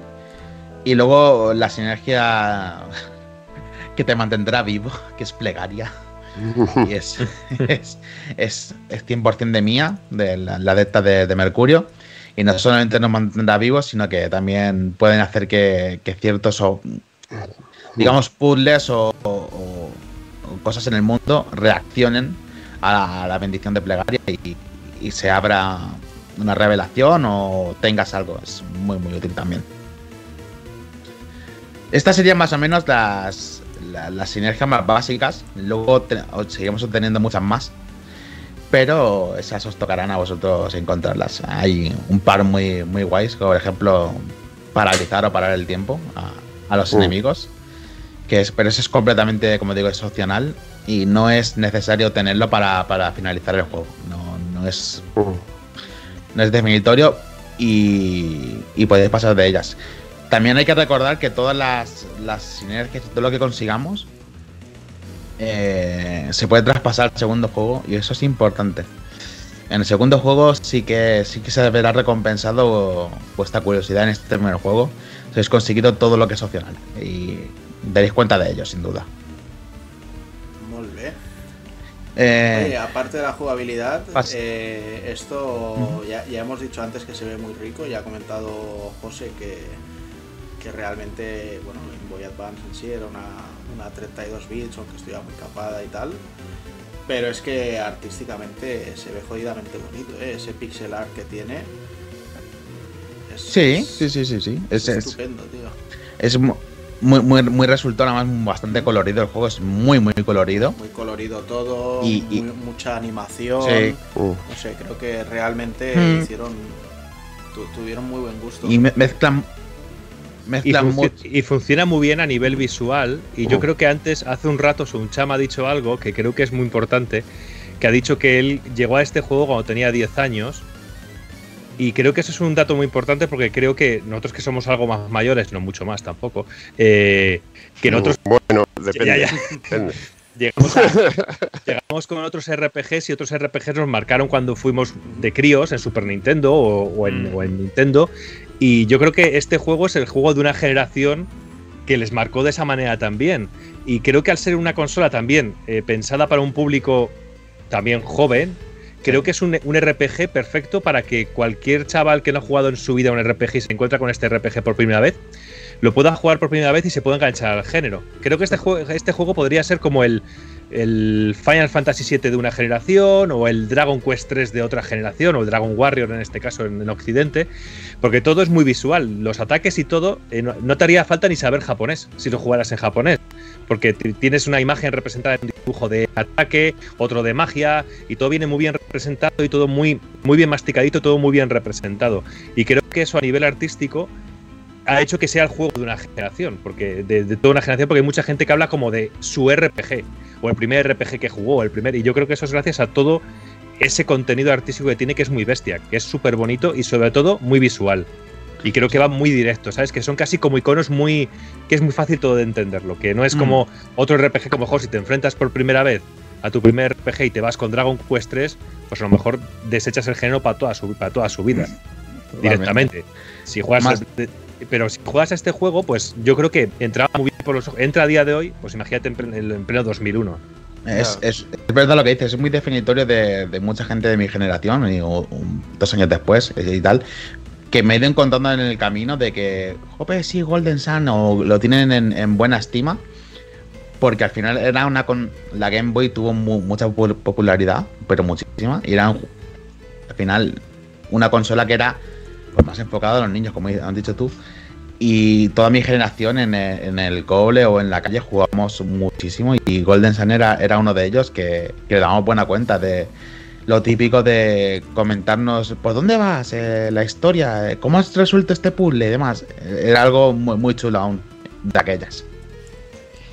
Sí, además tiene un poco un rollo que, que, bueno, siempre que hablamos de JRPGs clásicos y demás, eh, de época de 8, 16 bits o, bueno, estos 32 que son unos 16 chetaos, eh, pasa mucho que en este tipo de perspectiva cenital, eh, bueno, al fin y al cabo, los sprites de los protagonistas y demás, pues bueno, tienen sus, sus ocho direcciones y demás, tampoco son eh, cargados de hiperanimaciones y sin embargo, a lo largo de toda la historia, eh, saben transmitir muy bien eh, los estados de ánimo, las sensaciones, eh, lo que pasa, eh, lo juntan con la música, la situación, cuatro líneas de texto de diálogo y, y no hace falta tener, pues eso, las, los 120 FPS de los juegos nuevos con sus trillones de polígonos y demás, con un simple sprite, aparte tienen siempre pues guiños de o los ojos o pegar un salto. Bueno, cuatro detalles muy humildes que, que cuentan muchísimo y dicen muchísimo. O sea, si, si ya te decían mucho a lo mejor en un, en un Final Fantasy eh, 4 o algo así, sabes que aún eres pues mucho más humilde que esto. Aquí sí que ya hay un poquito más de trabajo artístico, hay un poquito más de, de, de máquina, de potencia y se pueden hacer más cosas, pero igualmente, eh, aún desde lo humilde que es, pues sí que hacen un poco poner ¿no? a, trabajar a, a, quien está jugando, a arrojarle imaginación, ¿no? Y a mí me parece que es una parte súper guapa esa, ¿no? De cuando estás jugando una aventura, eh, de lo que te cuentan en lo que estás viendo, a lo que tú también eh, le arrojas de imaginación a tal, a imaginártelo pues eh, mejor animado de otra manera, o como si estuvieras viendo una, serie, una serie de, de animación, eh, mola mucho, tío, y lo consiguieron, o sea, se mira mimo por los, por los 50 costados, vamos. Más es, es, es aún esa época en la que ayudaba mucho tener un, un manual de instrucciones, ¿no? Porque te mm. venía las ilustraciones de los personajes. Y dices, Eso es. ¿cómo, ¿Cómo me los puedo imaginar mejor? Pues cogías tu imagen, tu pequeño librito de arte y veías a los personajes bien dibujados y dices, ¡oh, qué guay! Sí, porque eso, entonces eso no es magia. Ir a la wiki todavía, ¿eh? O, ah. o, o bueno, igual, pero, igual ya pero bueno, había algo. Yo, re, yo, re, yo, recuerdo ya en aquella época a entrar de vez en cuando a GameFAQs a mirar cositas, ¿eh? Mm, Yo no, yo en aquella época era muy pequeño todavía. Teníamos la, la mítica guías Nintendo y tal, pero poco más. No, no, no, no, no recurría a eso aún. Lo, lo, grande es que está en castellano y eso también lo hacía también. que súper claro. accesible. Más, eso, pe pensar que para, clave, para mí, por ejemplo, fue un juego que también me, ayudó mucho a, a, leer mejor. O sea, aún es, un, es, una época en la que estás aprendiendo muchas palabras nuevas o cosas del mundo. Este juego me ayudó muchísimo también en eso. Es, es muy clave que me pillase también en esa época siendo pequeño. Y, y tiene y tienes más cosillas del sistema combate, son. Sí, por supuesto. Aparte ah. de oh, sí. aparte de, de usar a, a, los propios Jin para poder golpear, tenemos también nuestras armas, mm. que son eso es importante porque este juego tiene un sistema curioso Y es que algunas armas tienen animaciones especiales y, y se hacen notar, porque esas animaciones especiales cuando saltan, eh, digamos que provocan que metas un, un crítico, un golpe mucho más potente que de lo que sería uno normal. Y te ves recompensado con una pequeña, una ligera animación muy rápida, pero que es Uh. como, como definitoria de- del arma que estás usando. Es algo muy visual y muy, muy bonito Uh. y, y- y que resalta un montón. Y en este juego, por ejemplo, hay un, hay un arma muy mítica. Es eh, mítica incluso para todos los jugadores. Se llama la espada de Gaia. Espada Gaia. Y cuando usa su ataque especial es, es invocar un, es- un espadón del cielo que se hunde y, y arrasa a los enemigos. Es muy, muy guay. A mí eso de pequeño me volvía loquísimo. Y yo, O la espada asesina. La espada asesina. muerte. Salía la muerte. En tres fases además. Tres animaciones y luego golpea. Muy, Y muy te pegaba un ostión de la, de la Te leche. pegaba tío. una opción de, de matarte de un golpe. Si entraba. Sí, es muy bueno. Muy bueno, muy bueno. Son Muy- las armas especiales que también Son especiales. Sí, señor. mm, le dan, le dan grandeza, tío. Mm, muy, muy guay. Luego también tenemos, como no, nuestras propias sinergias. La, la sinergia o, o la magia. Magia, La ataques magia. especiales. Ataques Y- especiales, llamámosle sí. magia, ¿no? Y ca- cada personaje, pues, está influenciado por su, como- por su elemento, como he comentado antes. Y, y- y veremos ataques la mar de chulos, por ejemplo, eh, Venus, la Tierra, que es Hans, provoca terremotos o hace que caiga esquirlas de los enemigos, que hemos visto antes en, en algún que otro momento del vídeo. O incluso podemos hacer que, que estampe a los enemigos eh, un espadón del cielo llamado Ragnarok, que creo que Sí. algunos sonará de algo, ¿no? Y es, y es muy, muy chulo, muy visual. Y, pero como hemos comentado también, hay cierto cambio de clase. Y puedes, puedes jugar un poquito con, con ese sistema de combate, que es el cambio de clase. Y tus personajes se verán influenciados por ello y podrás tener diferentes, diferentes habilidades, ¿no? Y, y puede, puede, ser- puede ser que tu personaje de Venus tenga de repente ataques de, de Mercurio o de, o de Júpiter. Puedes eh, jugar un poquito con, con eso, ¿no?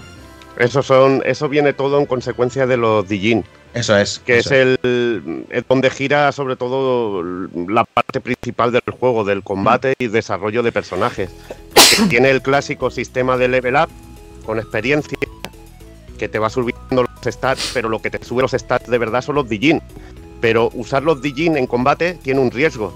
Y eso mola mucho, es, es lo que más me gusta del sistema de combate. Eh, ¿Cómo funciona? Tú asignas Dijins a, tus personajes. Eh, a medida que los vas consiguiendo, puedes ponerles más. Y puedes hacer mezcla de Dijins en los personajes. Ellos son afines a un, a un elemento. Por ejemplo, el Hans, que sería el prota, es el elemento tierra. Si lo Eso equipas es. con tierra, va a ser mejor para él.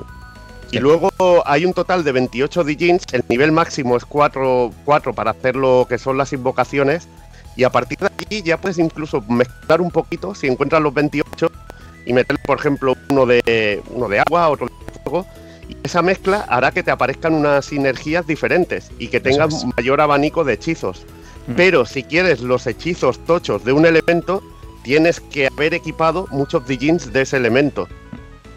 Y ahí, ahí tienes que jugar con eso. Y lo importante en el sistema de combate es que eh, tienes ese riesgo de, para tú los Dijins se los asignas a cada personaje. Una vez asignados, eh, te suben los stats de- del personaje. Pero si tú usas sus habilidades especiales, eh, aparte de las invocaciones, puede ser invoca el Dijin para, para activarlo, para conseguir lo que diríamos una bolita, que sería un nivel de super, que sería, por ejemplo, lo podríamos llamar un nivel de super. Que lo que mola es que es compartido por todos los personajes, que tú puedes tener eh, distintos elementos en los personajes y hacer crecer la, barra de un Dijin. Por ejemplo, tienes de agua y vas invocando con, eh, de agua con otro personaje que no sea mía y puedes, eh, y puedes eh, ir llenando esa barra y no desproteger a un personaje porque al usar esto pierdes parte de puntos de vida, agilidad, etcétera, etcétera. Y ese personaje se queda desprotegido y a la hora de enfrentarte a un jefe final puede ser mortal. Que tú tengas a los personajes sin Dijins activos o sin Dijin asignados, madre mía, te puede destruir el combate pero totalmente. Y de, y de hecho hay, hay enemigos opcionales que juegan con eso, ¿eh? Es, Ahí está. Muy, muy, muy chulo. Digamos que es la, la barra invisible de que cada vez que usas un, un de un elemento se va sumando al nivel de invocación que vas a poder usar luego, ¿no? Mm. Pero claro, tienes ese, ese como cuando ese riesgo recompensa. Entonces tienes que pensártelo muy, muy bien. Pero eso le, le da mucha riqueza al, al- al combate, porque puedes ser un Mindundi realmente por, por nivel stats, pero son los Jin los que de- te definen como, como, como personaje y como guerrero, ¿no? En, en- en este, en este juego. Entonces, te conviene bastante eh, tenerlos como en, en reposo, que no están activados, para luego desatar eh, una furia de ataques espectacular. El- luego tiene ese pequeño riesgo de recompensa de que cuando haces una invocación entran en, en- están cansados, digamos que están en estado amarillo, que tienen que recuperarse en recuperación para luego volver al modo de, modo de activación, que se quedan como en blanco y ya tienes todos los stats eh, reforzados otra vez.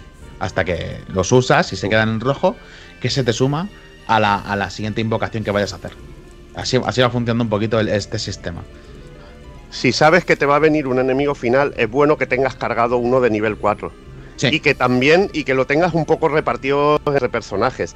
Porque usar los cuatro de uno mismo, de uno mismo es muy peligroso. Porque Muy te pueden pegar una hostia buena y un enemigo te puede hacer un crítico y el personaje lo pierdes. Y revivir no es fácil en, en Golden Sun.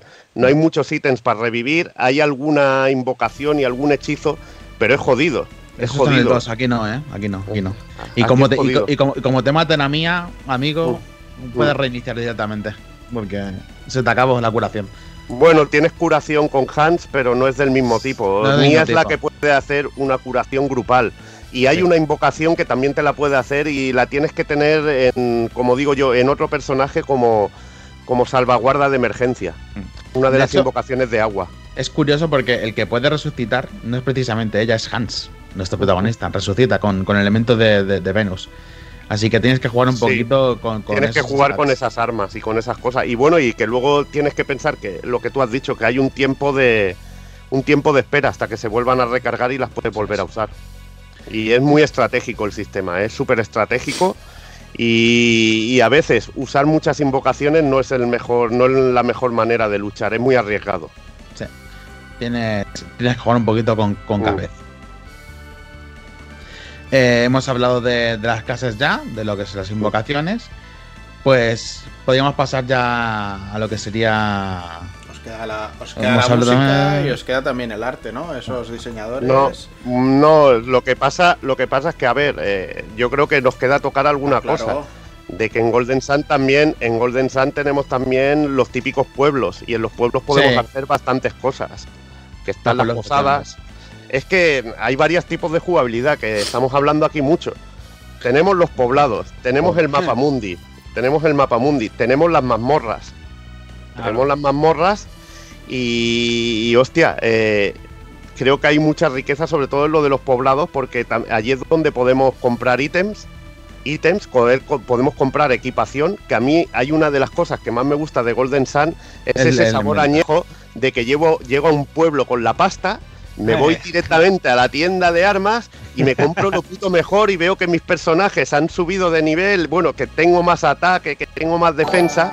Y, y- y estoy esa media hora que pierdo comprando equipación y todo eso que a mí me hace disfrutar muchísimo. Mm. Yo creo que es otro de los puntos fuertes que me gusta a mí de Golden Sun. Y, y tienes que tener un poco de cuidado con pre- precisamente eso de con tu ansia de comprar y de, de acumular, porque tu inventario es muy limitado. De hecho, Sí, este, sí, juego, sí. este juego te, te- te obliga a aprender a, a llevar un inventario en orden y ordenado, porque no puedes ir la con- basura. efectivamente, no puedes ir cargando con diferentes armas y diferentes equipaciones porque no te da el espacio. Así que todo lo que no vayas a usar de armas o que cuentes que son mejores, a vender. Este juego es totalmente segunda mano, o sea, todo lo que me sobra, fuera, fuera, fuera. Solo le vas a llevar las equipaciones necesarias, tu, tu yelmo, tu escudo, tu cota de malla, tus guantes y tu arma, las principales. El resto nunca vas a acumular nada. Y eso te hace pensar bastante qué tipo de, de equipación quieres llevar, porque incluso aunque encuentres alguna mejor, digamos que hay objetos o, o armas que tienen ciertas habilidades especiales que son demasiado útiles como para desecharlas. Y no vale tanto la pena ir a lo loco, con que simplemente te suba el ataque. Tienes que pensártelo muy bien. Y, Y, eso mola- otra- mola mucho.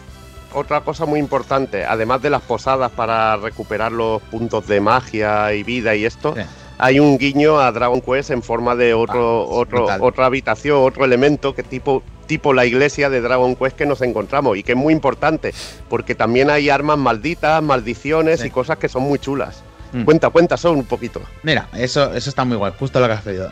Tenemos la, la iglesia, que es muy. La, la- la sacas inmediatamente, como dice, de Dragon Quest.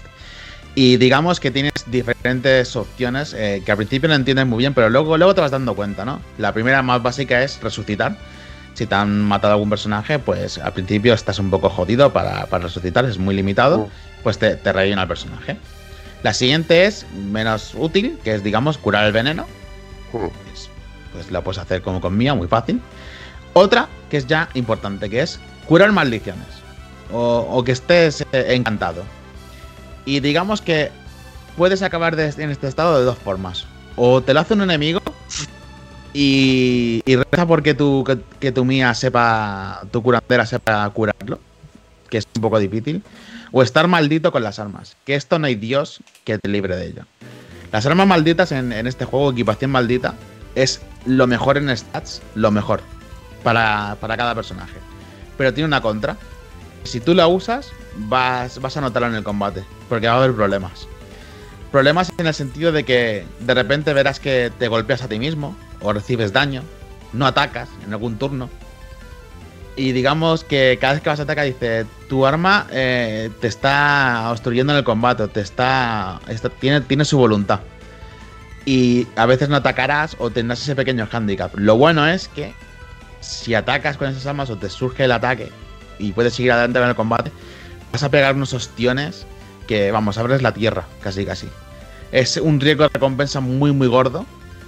eh, pero que si sabes llevarlo bien es, es bastante bueno en este juego. Es, digamos que facilita mucho las cosas. Pero tienes que saber jugar con la idea de que ese personaje que está maldito va a recibir bastante daño. Tienes que, que tenerlo bastante vivo. Y mola, Otra- mola muchísimo. Otra cosa chula de los pueblos es que en muchos nos encontraremos un Dijin que está en una zona que nos hace explorar Eso y usar es. las sinergias para encontrarlo, que Eso creo que es. también mola mucho. Yo me pico muchísimo a buscar los Dijin de los pueblos. Hostia, ¿dónde puedo encontrar el camino para encontrar al cabroncete este? Que no hay manera. Hay unos que tuve que dar la vuelta por el mapa y entrar por la parte de detrás del Eso pueblo es, eso para es. cogerlo. Y me estaba partiendo. Digo, tío, qué hijos de puta, son unos de cabronazos puta. de cuidado. Te, te obligan a explorar, incluso te obligan a, a entender que juegan contigo a nivel de perspectiva de cámara. Hay uno en, Sí. en- en un poblado llamado Colima, en el que todo el mundo Sí. son árboles, Mm. y que hay un, hay un Jin en, en una cerca, digamos, Mm. en un árbol y una cerca. Y dices, ¿cómo narices cojo yo a este bicho? Si no puedo, no puedo entrar, no, no, no me deja. Pues lo que tienes que hacer es entrar por la parte de atrás del árbol. Sí. Y tú y puedes estar un poco ciego en darte cuenta, pero el juego te lo deja un poco claro cuando entras en ese, en ese árbol, porque puedes entrar por la puerta principal y ves que hay una abertura por detrás. Mm. Pues si no estás vivo tú en eso de darte cuenta, ese, ese Jin te lo puedes saltar. Y es que juegan mucho con la perspectiva y con la exploración. Y es esa recompensa que quieres a más no poder, porque es, es que es muy útil, la verdad. No, no, no puedes decir que no. Que los quieres, quieres tener los 28, sin duda, en, en este juego. Y luego el, el punto fuerte, que antes lo hemos destacado, que son la- lo que serían las mazmorras, Sí. que sobre todo porque creo que es donde está el diseño potente del juego, Sí. que hemos, Sí, eh, lo hemos dicho antes, el mapa mundi es muy, muy plano, muy sencillito, pero es que las mazmorras, a la hora de usar sinergias, cómo te puedes comer el coco, a veces te dejas caminos, te dejas cosas sin hacer, además que son súper variadas. En, una tiene, en unas tienes vagonetas, tienes que ir cambiando, por ejemplo, los carriles para, para ir de un sitio a otro.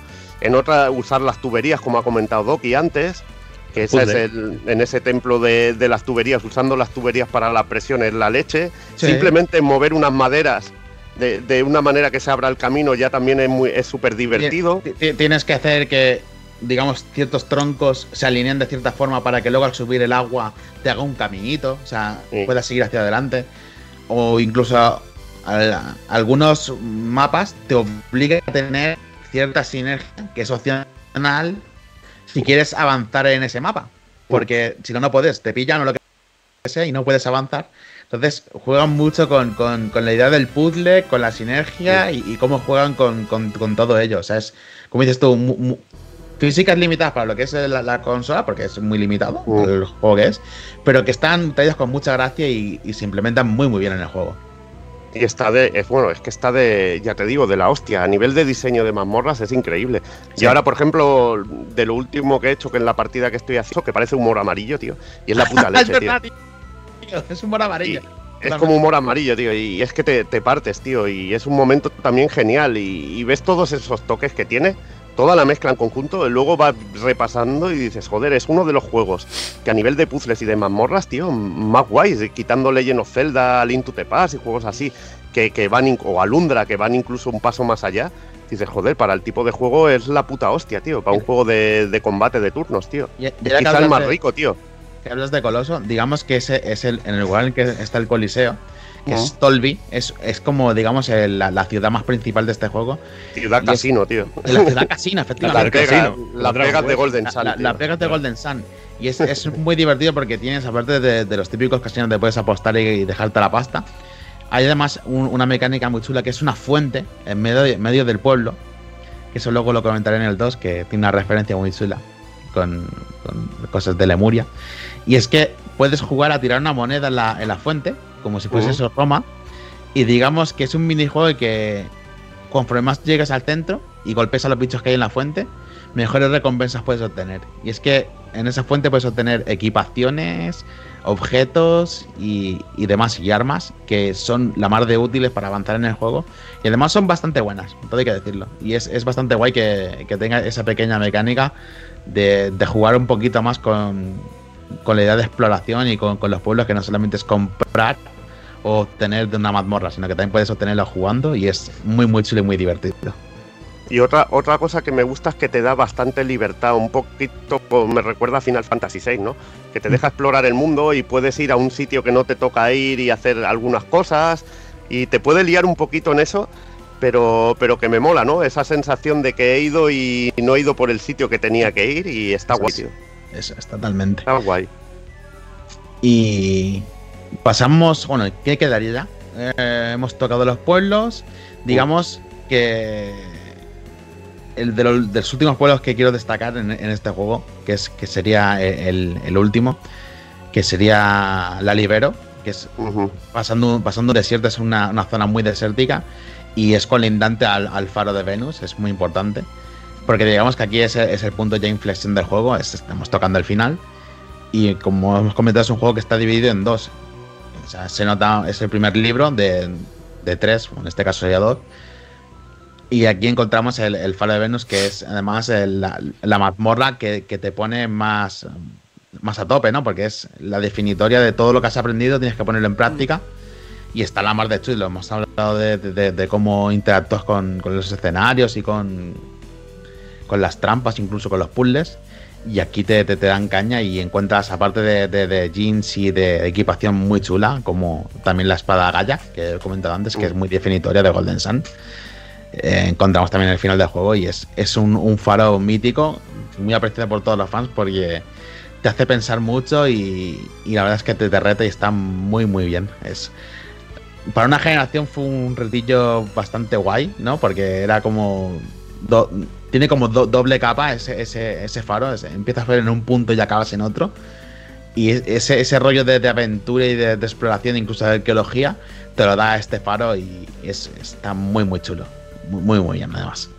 Aparte hay algunas side quests, ¿no? Que cosas Sí. que puedes hacer y que no, no tienen Sí, nada que ver con la historia principal y que la haces más o menos porque, porque quieres. Porque quieres. Y Digamos jefes que- opcionales y todo. Eso es. Ha- Hay, hay side quests que si hacéis bien, si tenéis bien a hacer, aparte de que son divertidas, descubres eh, historia de, de Golden Sun que en el 2 se te revela, ¿no?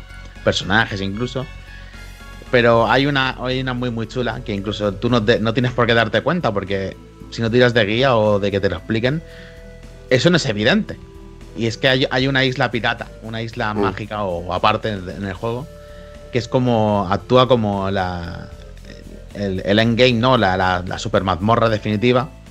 Y aquí es combate tras combate en, esa isla hasta llegar al, al boss opcional final, que es Barba Muerta, que es un pedazo de enemigo terrible. Que como no vengas con la lección prendida, madre mía, cómo te pone el amigo. O sea, te pone, te pone mirando para Cuenca, porque es, es una barbaridad. El, el esqueleto muerto te, te hace polvo. Y, y está muy, muy chula. Ese, ese, momento de descubrimiento dices, pero ¿y esto por qué está ocurriendo? Te, te saca un poco de, lo que es el juego y, y te, te- la verdad es que divierte muchísimo, sin duda. La- es, esa recompensa por, por la exploración que mola tantísimo. A mí, a mí además, me, eh, lo de la side quest que me han explicado, porque yo no lo he hecho, me han explicado cómo se hacía. Y digo, hostia, tío, como en Castlevania 2, tío, pillar un huracán y que te lleve a un sitio, tío. Sí, claro. Pero mejor explicado. ¿eh? Mejor explicado, sí, sí, sí. Pero bueno, está la leyenda de que, de que en la NES no lo explicaron para que se llamara a, lo- a los teléfonos de truqueo y todo Joder. eso, tío. Totalmente, totalmente. Es, es, es muy chulo, ¿no? Porque le, le da ese, ese toquecillo guay de, de, como digo, de exploración. Y que además tienes que. Es que si no, si no preguntas, tío. Esto, esto lo, lo- sacabas en su día o, en guía o, o preguntando. Bueno. yo, yo, yo lo saqué así. o, alguien que, o alguien que lo hacía bollo, tío. Claro. Es como es como dónde está Gogo en el Final Fantasy VI, tío. Perdona. Que, Porque- que tienes que te tienes que dejar tragar por un gusano, a mí, tío. Esa- a mí el- la que me traumó fue la del, la del símbolo del infinito que había que dibujar en las palmeras en el, en el Mystic Quest. Claro, el Mystic. Quest, símbolo O sea, infinito, A eso mí es. eso me dejó Eso es. caos. Te, de- te deja hecho polvo, efectivamente. ¿Qui- ¿Quién te cuenta eso? Pues tienes que estar, efectivamente. Eso es, es- pues es, es algo parecido. ¿Quién te dice a ti que tengas que usar llover encima de un tornado desértico, en, en un desierto? Pues Pues nadie. a mí se me, a mí se me ocurrió porque me lo explicaban un poco. Dicen, les molesta el agua. Y dije, cuando estaba en el tornado vi que podía abrir el menú. Digo, hostia, tengo lluvia, pum. Claro, pero en este Esa tornado- lógica, tío. Claro, en este, en este Qué tornado listiño es. Sí, revés. no, pero es lógica de mierda, tío. Es lógica de mierda. Es lógica de mierda que te puede pillar, ¿sabes? Es que te puede pillar y te puede volver loco, tío. Con 40 y, con, Puedes tardar con 40 y pico has resuelto un puzzle de un juego para adolescentes, ¿eh? Muy bien, tío. Vale, venga. Aprovechad de esto para meteros conmigo. Tú recuerda que Pero, bueno, bien que no. Pero estáis muy calladitos, ¿eh? No, no veo que hayáis jugado recuerda mucho, que ¿eh? con Dani Eso no pasaba meterte, también. ¿eh? Eso, pa- eso pasaba Ah, mucho Me antes. da también. igual, tío. Eso Me pasaba da igual, no. también antes en las aventuras gráficas, lo de Uh. la lógica esa que, que a, a uno se nos ocurría y a otro no se nos ocurría. Y al final terminabas superando las aventuras gráficas comentando el, oye, ¿y esto tú cómo lo has hecho? Ah, pues yo he hecho esto. O incluso acordados de la época de Bloodborne, cuando lo estábamos jugando prácticamente todos, que a veces decíamos, coño, pues yo me he caído por aquí y he llegado a tal sitio. O yo he hecho ta- tal cosa, que al final el, el- el efecto también de compartir con los amigos en el colegio o, en el, o con los amigos y, y ver lo que hacías sin tirar de guías, pues eh, y otra cosa ya lo de NES, lo del que caso de Castlevania 2 es que ya era un despropósito, por supuesto. Ah, Pero ah, es que ni no solo era lo del, lo del, lo del remolino, había otras cuantas cosas más, como lo de llamar al barquero y esas cosas, muchas, que era, era muy, muy lioso. Pero, pero ahí es cierto que hay, que hay cosas que a lo mejor tú te puedes dar cuenta o no te puedes dar cuenta. También depende de cómo te pille el día y cómo te pille la lógica. Y cómo tengas la lógica, claro. Lo que Es que- pasa, lo que es. pasa es que en Golden Sun eh, te acostumbras a jugar de una manera y a probar cosas con las sinergias. Y entonces yo creo que eh, cuando ya llegas a este punto del juego, yo creo que estás muy acostumbrado a lo que te puedes Claro. encontrar. Y entonces usarla, eh, además te dicen, ah, les molesta el agua. Pues yo ya pensé en una sinergia que usara agua la primera vez que cogí el ciclón, pum, me, me vuelve al pueblo de vuelta. Digo, hostia, y veo que me cierran todos los caminos posibles. Digo, y que te puede aparecer un monstruo cuando tiras el agua. Voy cavilando, digo, hostia, me dejan abrir el menú. Voy a probar lluvia, pum. Solucionado. Totalmente. Claro, Pues, y es el prueba error, bueno, pruebas, pruebas cosas. En este juego pruebas cosas. Claro, Pruebas y, que te, ya y te- y te vas dando cuenta de lo que hay que leer. Volviendo también al tema de los Souls. Cuando ya llevas unos cuantos juegos, sabes que tienes que leerte hasta la descripción de los propios objetos para saber muchas veces dónde tienes que ir o lo que tienes que hacer en, algu- en algunos momentos. Pero ya es cuando vas entrando la, en la dinámica y la mecánica. Yo los RPGs, al final, termino perdiendo mucho tiempo hablando con todo el mundo, pero con todo el mundo. Y les saco todas las conversaciones que puedo porque son los que te dan pistas de o un camino secundario, o una historia secundaria, o conseguir un objeto. Al final es, hay que leer mucho. No, tenía, tenía más cositas en común este juego con Dark Souls, ¿eh? Luego, luego te metes con ellas. Sí. Sí, sí, sí, señor, señor. Pero, por ejemplo, lo que decían, la, la isla pirata, tú no, no hace falta que preguntes a nadie porque eso está en silencio, no, no, no, no, se comenta en ningún lado. y se descubre un poco así, pues al voleo, ¿no? Pero bueno, Sí. es, es curioso cuando salta y dices, pero bueno, y dices, muy bien, la exploración se, se recompensa, como hemos dicho. ¿Y qué más de este juego? Hemos tocado ya creo lo, lo más importante, ¿no? Digamos. Sí. de esta primera parte. Eh, hemos hablado un poquito de los Jin, del mundo. Te falta, de los personajes. falta precisamente lo que decimos, ¿no? Lo otro que comparte con, con Dark Souls, que son las músicas Ah, y compositor. efectivamente. Esto le tocaba a a Dani, si no me Sí. equivoco. Venga, Sí, os voy a contar yo un poco para hacer así un impasse entre los dos títulos. Pues vamos a comentar, ya que la música, pues bueno, es prácticamente eh, sigue la misma línea en, en- en los dos juegos. Pues vamos a hacer un impasse y para hablaros de ella, os voy a hablar un poco de, de, de Motoi Sakuraba. Eh, que bueno, es eh, ya veréis ahora que, que tiene una, pues, una trayectoria eh, eh, cuanto menos encomiable, la verdad. Eh, nace el 5 de agosto de 1965 en Akita, en Japón, o sea que tiene 55 añazos a día de hoy. Y, aunque cursó estudios de piano eh, muy temprano en su niñez, eh, su gusto por la música, pues sobre todo ahí cuando eres joven, cuando estás en el instituto y demás, eh, tuvo muchos altibajos, profesores que no le molaron y tal, bueno, perdió la ilusión y demás. Pero llegando cerca de lo que venía siendo su graduación, eh, sí que decidió eh, dedicarse por completo a la música. De hecho, pues bueno, estudiaba y trabajaba a la vez y se compró un órgano, un, bueno, un teclado sintetizador, eh, un Korg CX3, que bueno, de hecho le acompaña hasta el día de hoy. Y, y es lo que usaría eh, a lo largo de esos primeros años, de esos primeros pasos eh, musicales, ¿no? Eh, sobre todo también a lo largo de su época universitaria, que entre mediados, finales de los 80, eh, formó una banda de rock llamada Deja Vu. Eh, era él un teclista, un bajista y demás, y bueno, poco a poco fueron viendo también un guitarra y tal, pero bueno, eh, él tocaba teclados y era un poco, pues bueno, el alma mater de, la banda, por decirlo así. Eh, grabaron un álbum y realizaron pues numerosos conciertos en directo eh, eh, después de haber firmado con Indie Japan Records que a partir de aquí es un poco el nexo que, lo llevaría al, mundo del videojuego, ¿no? La gente que fue conociendo eh, en la discográfica esta y, sobre todo que, como sabéis, hacia finales de los 80 pues, se llevaba a tope lo de, lo de hacer bolos, toda esta gente que hacía música de videojuegos en directo, teclistas y demás. Eh, y, de esta manera, eh, hacia finales del 89 entró a formar parte del Wolf Team. Eh, junto a Masaki Uno y Yasunori Shiono eh, formó eh, lo que sería la banda musical del Wolf Team, el Sgt. Wolf Band, y, y, se encargó de prácticamente pues, todas las composiciones musicales de, de los juegos de la compañía hasta 1995 uh. que, que, decidió formarse como establecerse como freelance. Igualmente, pues eh, por esto, por haber eh, empezado sus pasos ahí dentro del Wolf Team, es eh, culpable de, de, musicones como tienen Granada o Solfis. Uh. bueno, esos primeros matamarcianos un poco de, de, la compañía dentro de, de Sega, de Mega Drive. Sí es cierto que eh, en estos primeros pasos se, se, se, nota un montón el bueno ese rollo de un poco melódico de teclados y demás, pero muy cañero. Eh, os recuerdo que el grupo que tenía era un, era un grupo de rock. De hecho, bueno, me acuerdo que hace un montón de tiempo vi un, eh, un vídeo por YouTube de conciertos de, de él y, y, bueno, es cuando empezaba a estar así, yo creo que era por la época de Dark Souls 2 o Dark Souls 3, por ahí, no me acuerdo.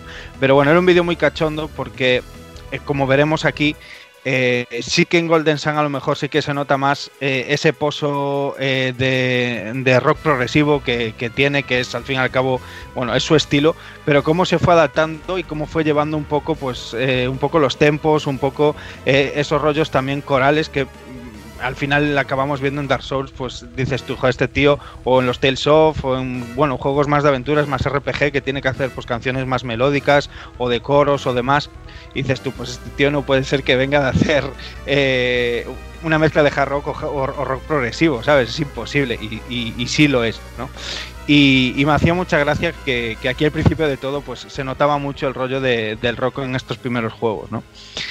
Eh, por cierto, eh, Wolf Team como todos sabéis, eh, pues muy parecido a lo que podía ser Telenet Japan de aquellas, o sea, bueno, Mm. un- un- una compañía relativamente humilde, ¿no? En la época de, de- de 16 bits, que, eh, bueno, tú ves ahí Granada y, y aunque es un juego divertidísimo, pues me parece un juegazo, la verdad, Mm. eh, es el mítico juego que la música le queda, ¿sabes? Que le va un pelo grande, ¿no? Que, que se come un poco al juego. Y esto pasaba en muchos más juegos, ¿no? Eh, dentro del propio Wolf Team eh, también participaría dentro de la saga, un poco entre comillas, de lo que sería el viento en Mega Drive y Ernest. Evans en el Futabi en Mega CD. Y, y como veis, pues bueno, principalmente desarrollando tanto en Mega Drive como en Mega CD. Mega CD también tocó clásicos como Taingal, Roth Avenger o, o el, el Matamarcianos Devastator. Y es curioso, es curioso que, que las amistades y relaciones laborales que se forjaron aquí, ¿no? As- eh, en este momento, pues le marcarían completamente el futuro de su carrera. O sea, eh, sus antiguos compañeros o jefes Uh. o tal, pues irían formando parte, ¿no? Serían yendo de- del Wolf Team, irían formando parte de otras compañías. Y es curiosísimo porque dice mucho de la persona, ¿no? De cómo podía ser, de ser. em, de cómo podía ser Motei Sakuraba porque eh, siempre contaron con él, o sea, siempre contaron Uh. con él en el futuro, pasaran los años que pasaran, siempre lo tenían en cuenta, pues este se fue a no sé dónde, hostia, pues voy a llamar para hacer la música de este nuevo juego a Sakuraba, ¿sabes? Y, y dice mucho de lo buena persona que podría llegar a ser y lo talentoso que era. Sí, Eh, eso, eso, eso se ve sobre todo en Star Ocean y Tales, Por que es donde se fue, donde se fue buena parte de World Team. Unos se fueron a hacer Star, Star Ocean y otros se fueron a hacer los Tales y los y el tío como tenía relación, como explica Dani, con ambos de la época de Wolf Team y Telenet y toda esta hostia, pues acabó haciendo la música para ellos. Y luego también con los de Camelot, o sea que imagínate. Claro, en, algunos ámbitos se considera monopolio, ¿eh? Totalmente. Bueno, no, lo que se considera es que, joder, este tío es buenísimo, hace la Es música de la hostia, tráelo para aquí. Sí, sí, totalmente. ¿eh? O sea, lo que sacas en claro es eso.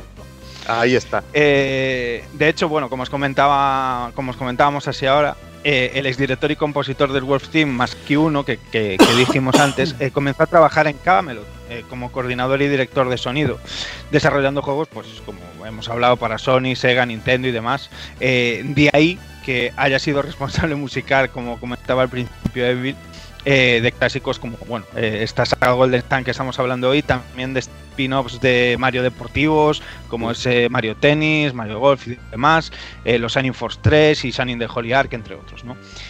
Además, también en 1995, él, en, en Wolf Team desarrollaría para Namco el mítico Tales of Fantasia, ¿no? Y, y Sakuraba le pondría música desde entonces, prácticamente, pues ya a, a toda la saga desde allí en adelante, eh, que, que ahora más adelante comentaremos que al final, pues bueno, hay una parte del Wolf Team que se, desol- que se disolvió y que lo absorbió eh, Namco, posteriormente Bandai Namco y demás. Y bueno, ya le llovió ahí el temario Tales of Fantasia Forever and Ever. Eh, eh, Tales of, Sí. no Tales of Fantasia, coño. Eh, pero Tales of hasta el día de hoy, vamos. O sea, Sí. que el nuevo que va a salir es. Bueno, en, en algunos ha ido Sí. compartiendo, eh, algunos los ha hecho Go Shina y otros incluso, si Mm. no recuerdo mal, han ido haciendo pistas ambos. Un poco, un Correcto. poco también lo que, bueno, en la propia saga Tales of, que también los diseños Mm. siempre ha si- han sido con Kosuke Fukushima, pero bueno, también luego ha tenido mucho. entregas que el- La La Inamata. Mutsumi. La sí. Y bueno, en ese mismo año, en el 95, el exdirector y productor de, mm, de Wolf Team, eh, Jun Anasuma, eh, el diseñador Masaki Norimoto y el programador de Tales of Fantasia, Yoshiharu Gotanda, fundaron Triace. eh, con- Un Gotán. El Gotán. Eh, Eh, fundaron Triace para, para, bueno, para Enix, en ese caso, que le puso los billetes. Y de esa relación, eh, pues bueno, Sakuraba le ha puesto músico a clásicos como, como bueno, un porrón de entregas de, de Star Ocean o de Valkyrie Profile. eh, hasta juegos más modernos como Infinite and Discovery entre 60, Resonance of Fate para, para Sega o el Fantasy Star Nova, ¿no? ¿Qué me, qué me gustó Eh, a mí el Infinite and Discovery? eh? La verdad es que me, me gustó mucho, me lo pasé muy bien con él. Quizá, Ahora, Tap- tapadillo. quizá le ¿eh? hubiera cambiado algunas cosas, algunas elecciones que tenía el, el sistema de combate.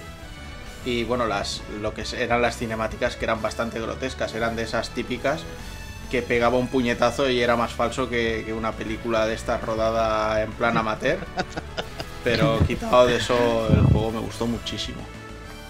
Sí, sí. Aquí has nombrado, has nombrado Valkyrie Profile y, Hmm. y, por ejemplo, tú te pones a escuchar música de combate de Valkyrie Profile y de Eso Golden es. Sun y es que te, te va a venir a la cabeza directamente, esta música la ha hecho el mismo tío. A mí, Y a es mí lo que me, y es a mí lo que me viene es remake también del programa de Valkyrie Profile o qué.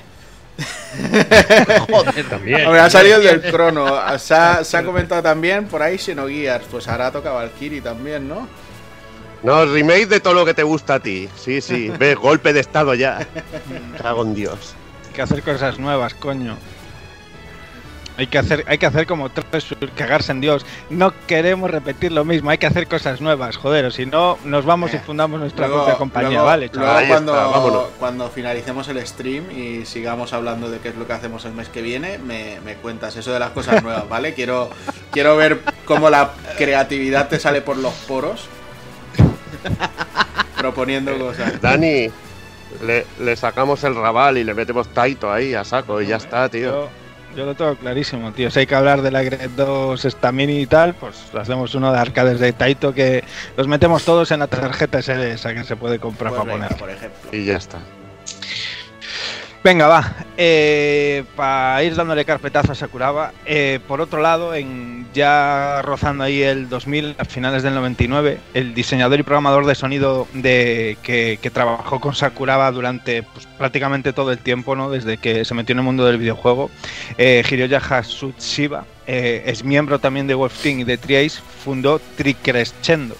Mm. Eh, de aquí ha llevado las riendas musicales de, de Baten Kaitos y sus secuelas, además como o- otro título como Eternal Sonata.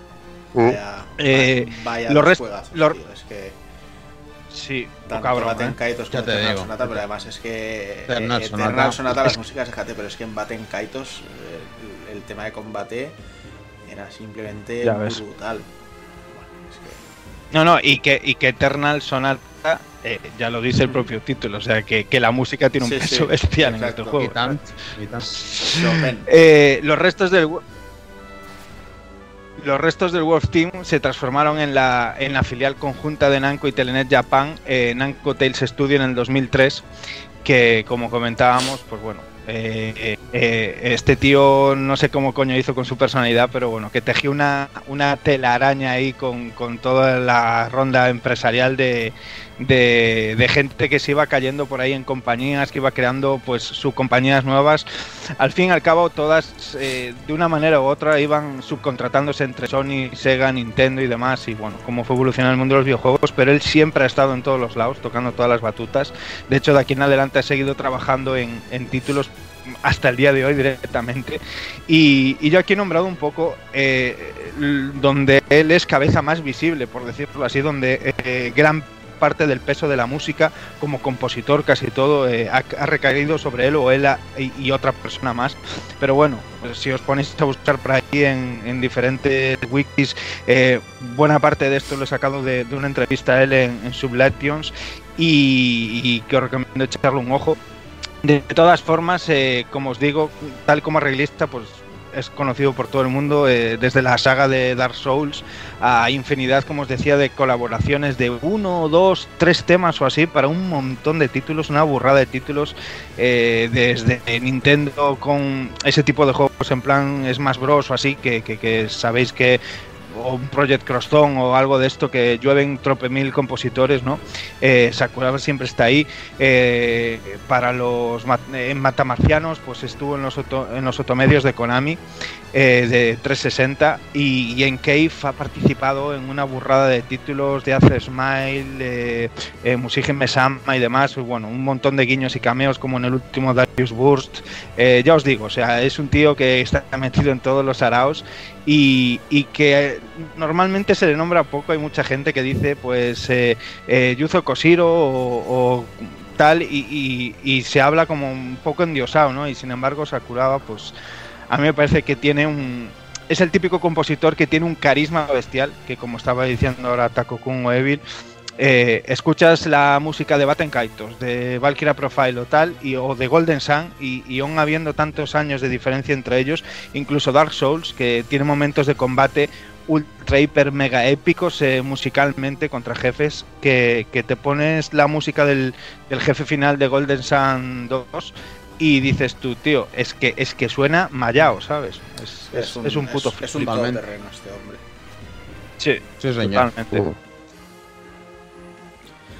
Molt bé, pues venga, si ya estamos con Sakuraba, eh, ¿queréis que demos carpetazo al primer Golden Sun y pasemos al segundo?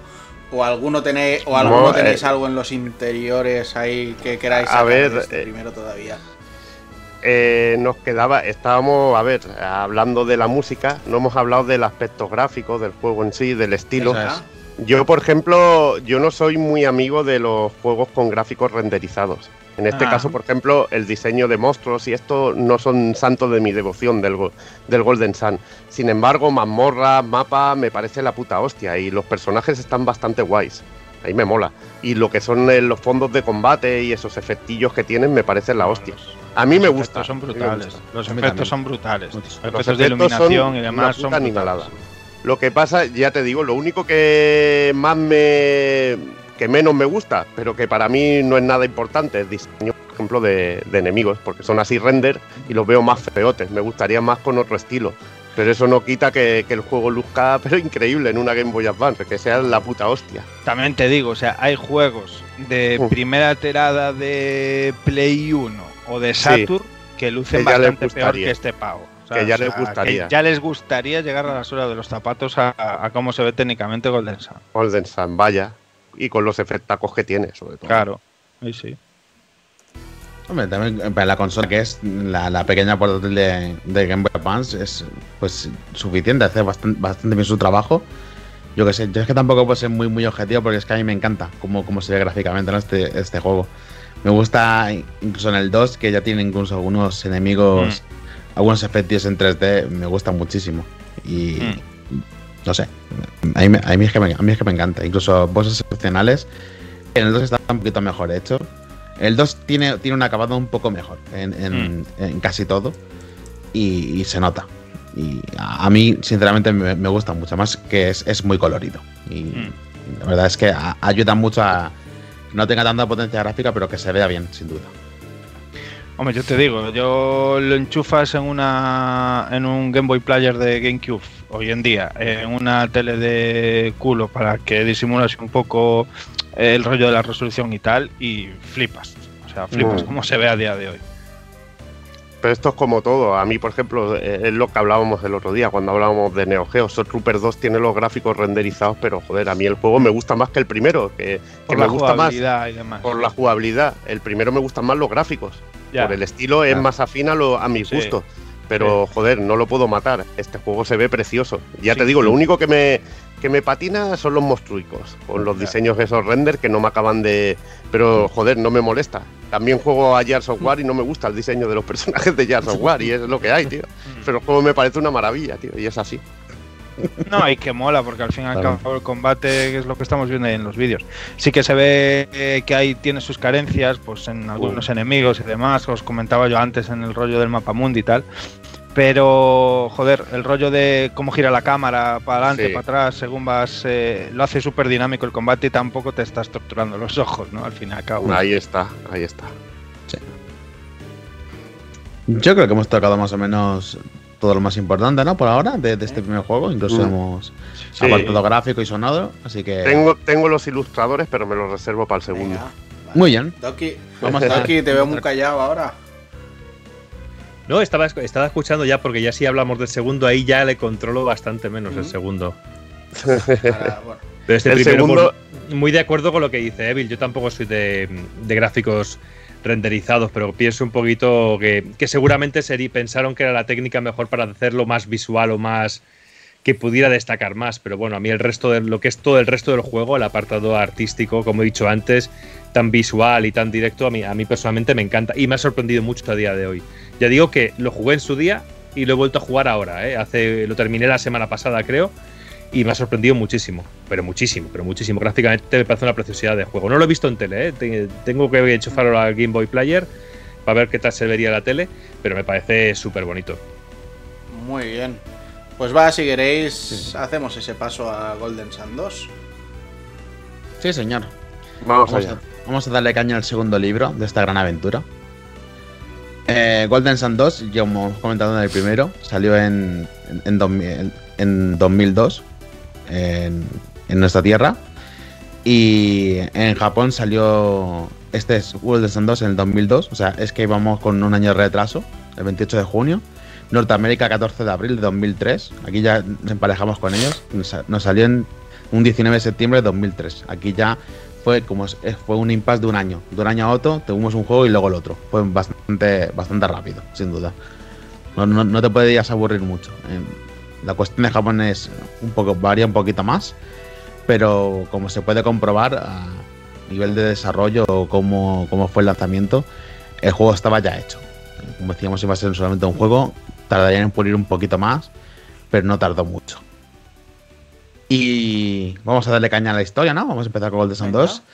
Golden Sun 2 continúa directamente desde don- donde nos quedamos en el primer juego. Que recordemos iba a ser solo uno, como he comentado. Uh, Pero ahora eh, eh, con el nuevo grupo de protagonistas, que ya hemos ido viendo en, alguna, en, algún momento la primera parte. Hemos visto a ese Félix, a, a Kraten, a, Nadia, que están con, con el grupo de los malos en, como si fuesen rehenes. Y nos despertamos tras un tsunami y posterior naufragio provocado por el encendido faro de Venus, que es- lía pardísima. Y ahora nuestro segundo grupo, que estaba asociado con los malos, o más bien re- retenidos, descubren la verdad y se dan cuenta de que necesitamos encender los, encender los cuatro faros para intentar compensar el desastre del encendido de los dos faros previos e intentar equilibrar el mundo o traerlo o evitar su desastre. Luego de finalmente reunirnos con Félix, nuestro líder y protagonista de esta segunda parte, que esta segunda parte va a ser mudito, todo hay que decirlo. En la primera habla, habla poco, pero es que en esta habla aún menos. El grupo se pone en marcha para recorrer el mundo y descubrir nuevas tierras, encender los dos faros restantes. En el camino no solo descubrirán la verdad de la sinergia y lo que significa para el mundo, sino que además lograr estabilizar el mundo de la catástrofe.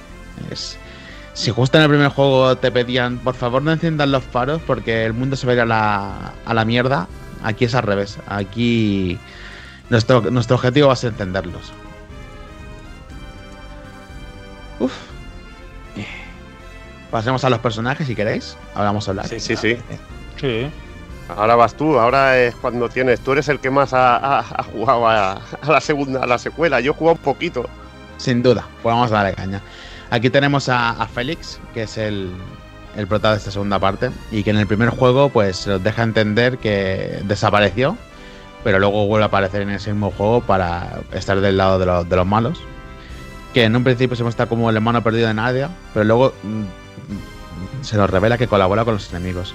En esta es nuestra protagonista de esta segunda entrega. Como buen protagonista de protagonista principal, su elemento es tierra, o sea, Venus.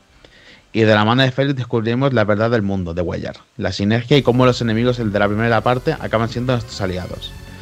Pues ya sabéis, es un poquito el, el comodín de, del enemigo que se acaba convirtiendo en, en nuestro apoyo, ¿no? en nuestro- nuestros amigos. Es, final se unen al grupo porque hay que salvar el mundo.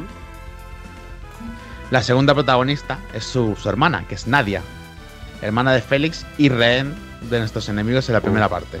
Ya os digo que juegan mucho con el tema de que tienen rehenes, ¿no? En el, en el primer juego. Ahora acompañará a su hermana en la misión de terminar de encender los faros restantes. Nadia, que a diferencia de Gareth con el que comparte el mismo elemento, que es Marte, o sea, fuego, es nuestra maga del grupo, pudiendo cumplir los roles de atacante puro o de sanadora. Este es un, personaje mixto, muy, muy marcado además. El fuego no es solo destrucción, también es vida. Y eso se ve bien reflejado en Nadia. O sea, es nuestra curandera o, nuestra super maga. Puede ocupar los, do- los dos roles y es está la mar de bien. Es, curioso ver cómo con el fuego po- podemos curar.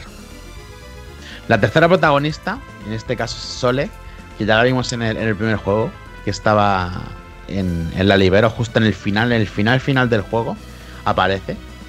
Y es otra de nuestras rehenes en, en- en el juego. Es de juego para de rehenes, ¿no? Los malos son un poquito, un poco cabrones.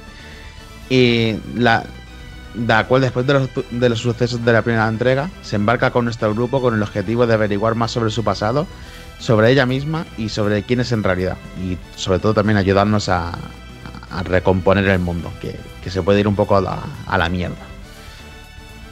Luego tenemos el cuarto prota, que ese me parece a mí el más interesante, Y yo creo que es eh, de una relevancia importantísima para lo que eh, nos cuentan en el primer juego, que es, es Lemuria, ¿no? Y es Pierce. Pierce es el misterioso personaje de esta segunda entrega, el cual nos encontramos en nuestro viaje y ayudaremos a recuperar el, el orbe de levitación para, hacernos para hacer funcionar el barco de, de, las manos- de la mano de los quibombos, que son un- una de, la- de las razas en el mundo. Luego de ayudarle, a des- de ayudarle descubriremos que uno de los legendarios es uno de los legendarios y longevos lemurios. O sea, es una persona un poco, un poco mayor ¿no? dentro del grupo, los cuales se consideraban una leyenda. Él será nuestro capitán del barco y el que congelará a nuestros enemigos, con su elemento de mercurio, que es el agua. Es el, el personaje lemurio por- de nuestro grupo y además es alguien que guarda, pues en esa primera instancia, el secreto de, de su paradero. Y iremos descubriendo muchísimo más. Enemigos importantes en esta segunda parte. Si, si teníamos en el primero Saturus y Menardi, pues en este juego no iba a ser menos, ¿no? Y en esta segunda parte tenemos a, a Gati y Karst, que son los hermanos del primer grupo y, que nos seguirán por el mundo para que acometamos, nuestro objetivo de encender los faros y vengar la muerte de, de Saturus y Menardi. O sea, están en un momento un poco raro en la, historia, porque no deberían ser nuestros enemigos, sino nuestros aliados de este, de este segundo grupo. Pero llega un momento de revelación y nos tenemos que enfrentar a ellos igualmente, porque no podemos eh, dejar, no podemos pasar por alto lo que hacen, que es, está mal, sin duda. Eh, no sé si le ha aparecido. Efectivamente, ahí están. Eh, Agatio, por cierto, es el, el tío con el puño de, de fuego, que sería el tío. Y Kars es la, la chica de, de- de rojo, que es como, como el primer grupo, eh, Saturus y Menardi. Ok. Vamos a pasar con las curiosidades de este juego, ¿no? Porque digamos que este es un, Golden Sun 1, pero vitam- vitaminado, o sea, muy potenciado. Lo primero es que tenemos mucho más jeans en este juego.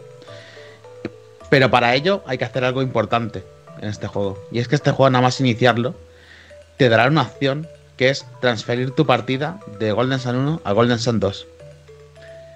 Y aquí es cuando dije que es importante hacer todas las secundarias que podamos en el Golden Sun 1, incluso conseguir a los, Jin, porque todo eso será, será, tra- será traspasado a nues- nuestra segunda pa- a, la partida de Golden Sun 2 cuando nos encontremos a- al grupo del 1. ¿no? Y, y recibiremos los 28 jeans, armas e incluso hasta cierto nivel, no llegamos el 55 es el máximo Golden Sun 1. Aquí creo- que te los dejan al 45, era, si no me equivoco. Y todos los beneficios que, yo, que yo, que yo imponen, ¿no? O sea, es muy importante tener todos los jeans, como he comentado, y el beneficio que te dan. En esta segunda parte no solo podremos tener más jeans, que se aumenta hasta 72, po- poca broma. O sea, fíjate, todo lo que, lo que recibes del primer juego, si lo haces bien, que por cierto hay, dos formas de transmitir la partida, o con cable link, teniendo un amigo, o con un código que se te da en el, en el Golden Sun 1, y es largo de narices. O sea, tienes que usar papel y lápiz, apuntar y luego, y luego ponerlo, y es un rollazo. Terrible. Como he comentado, son 72 jeans de la primera parte junto con, con la segunda. O sea, un montonazo. Eh, además, podemos a- podremos acceder a nuevas invocaciones que son mezcladas, o sea, fusiones. O sea, tenemos tantos jeans, eso tenía que, que compensarse, ¿no? Tendrían que hacer, jugar un poquito con ello. Y es que además ahora podemos obtener diferentes invocaciones de hasta rangos de nivel 13 y algunos jeans, o sea, invocaciones, mezclarán ciertos, ciertos elementos. Te pedirán, por ejemplo, una invocación de nivel 5, 4 de, de Marte, me invento, y uno de Mercurio, para, para poder invocarlo. Así que te, te hará jugar mucho más con la estrategia, tener un poco más de flexibilidad y, pues, como no, desatar un poder mucho más fuerte. En sus invocaciones son una barbaridad. Eh, y poco más. Podemos traspasar todo esto. O sea, a nivel de jeans se queda muy, muy claro. Eh, Podemos conseguir el resto. Se queda en 72 la cosa.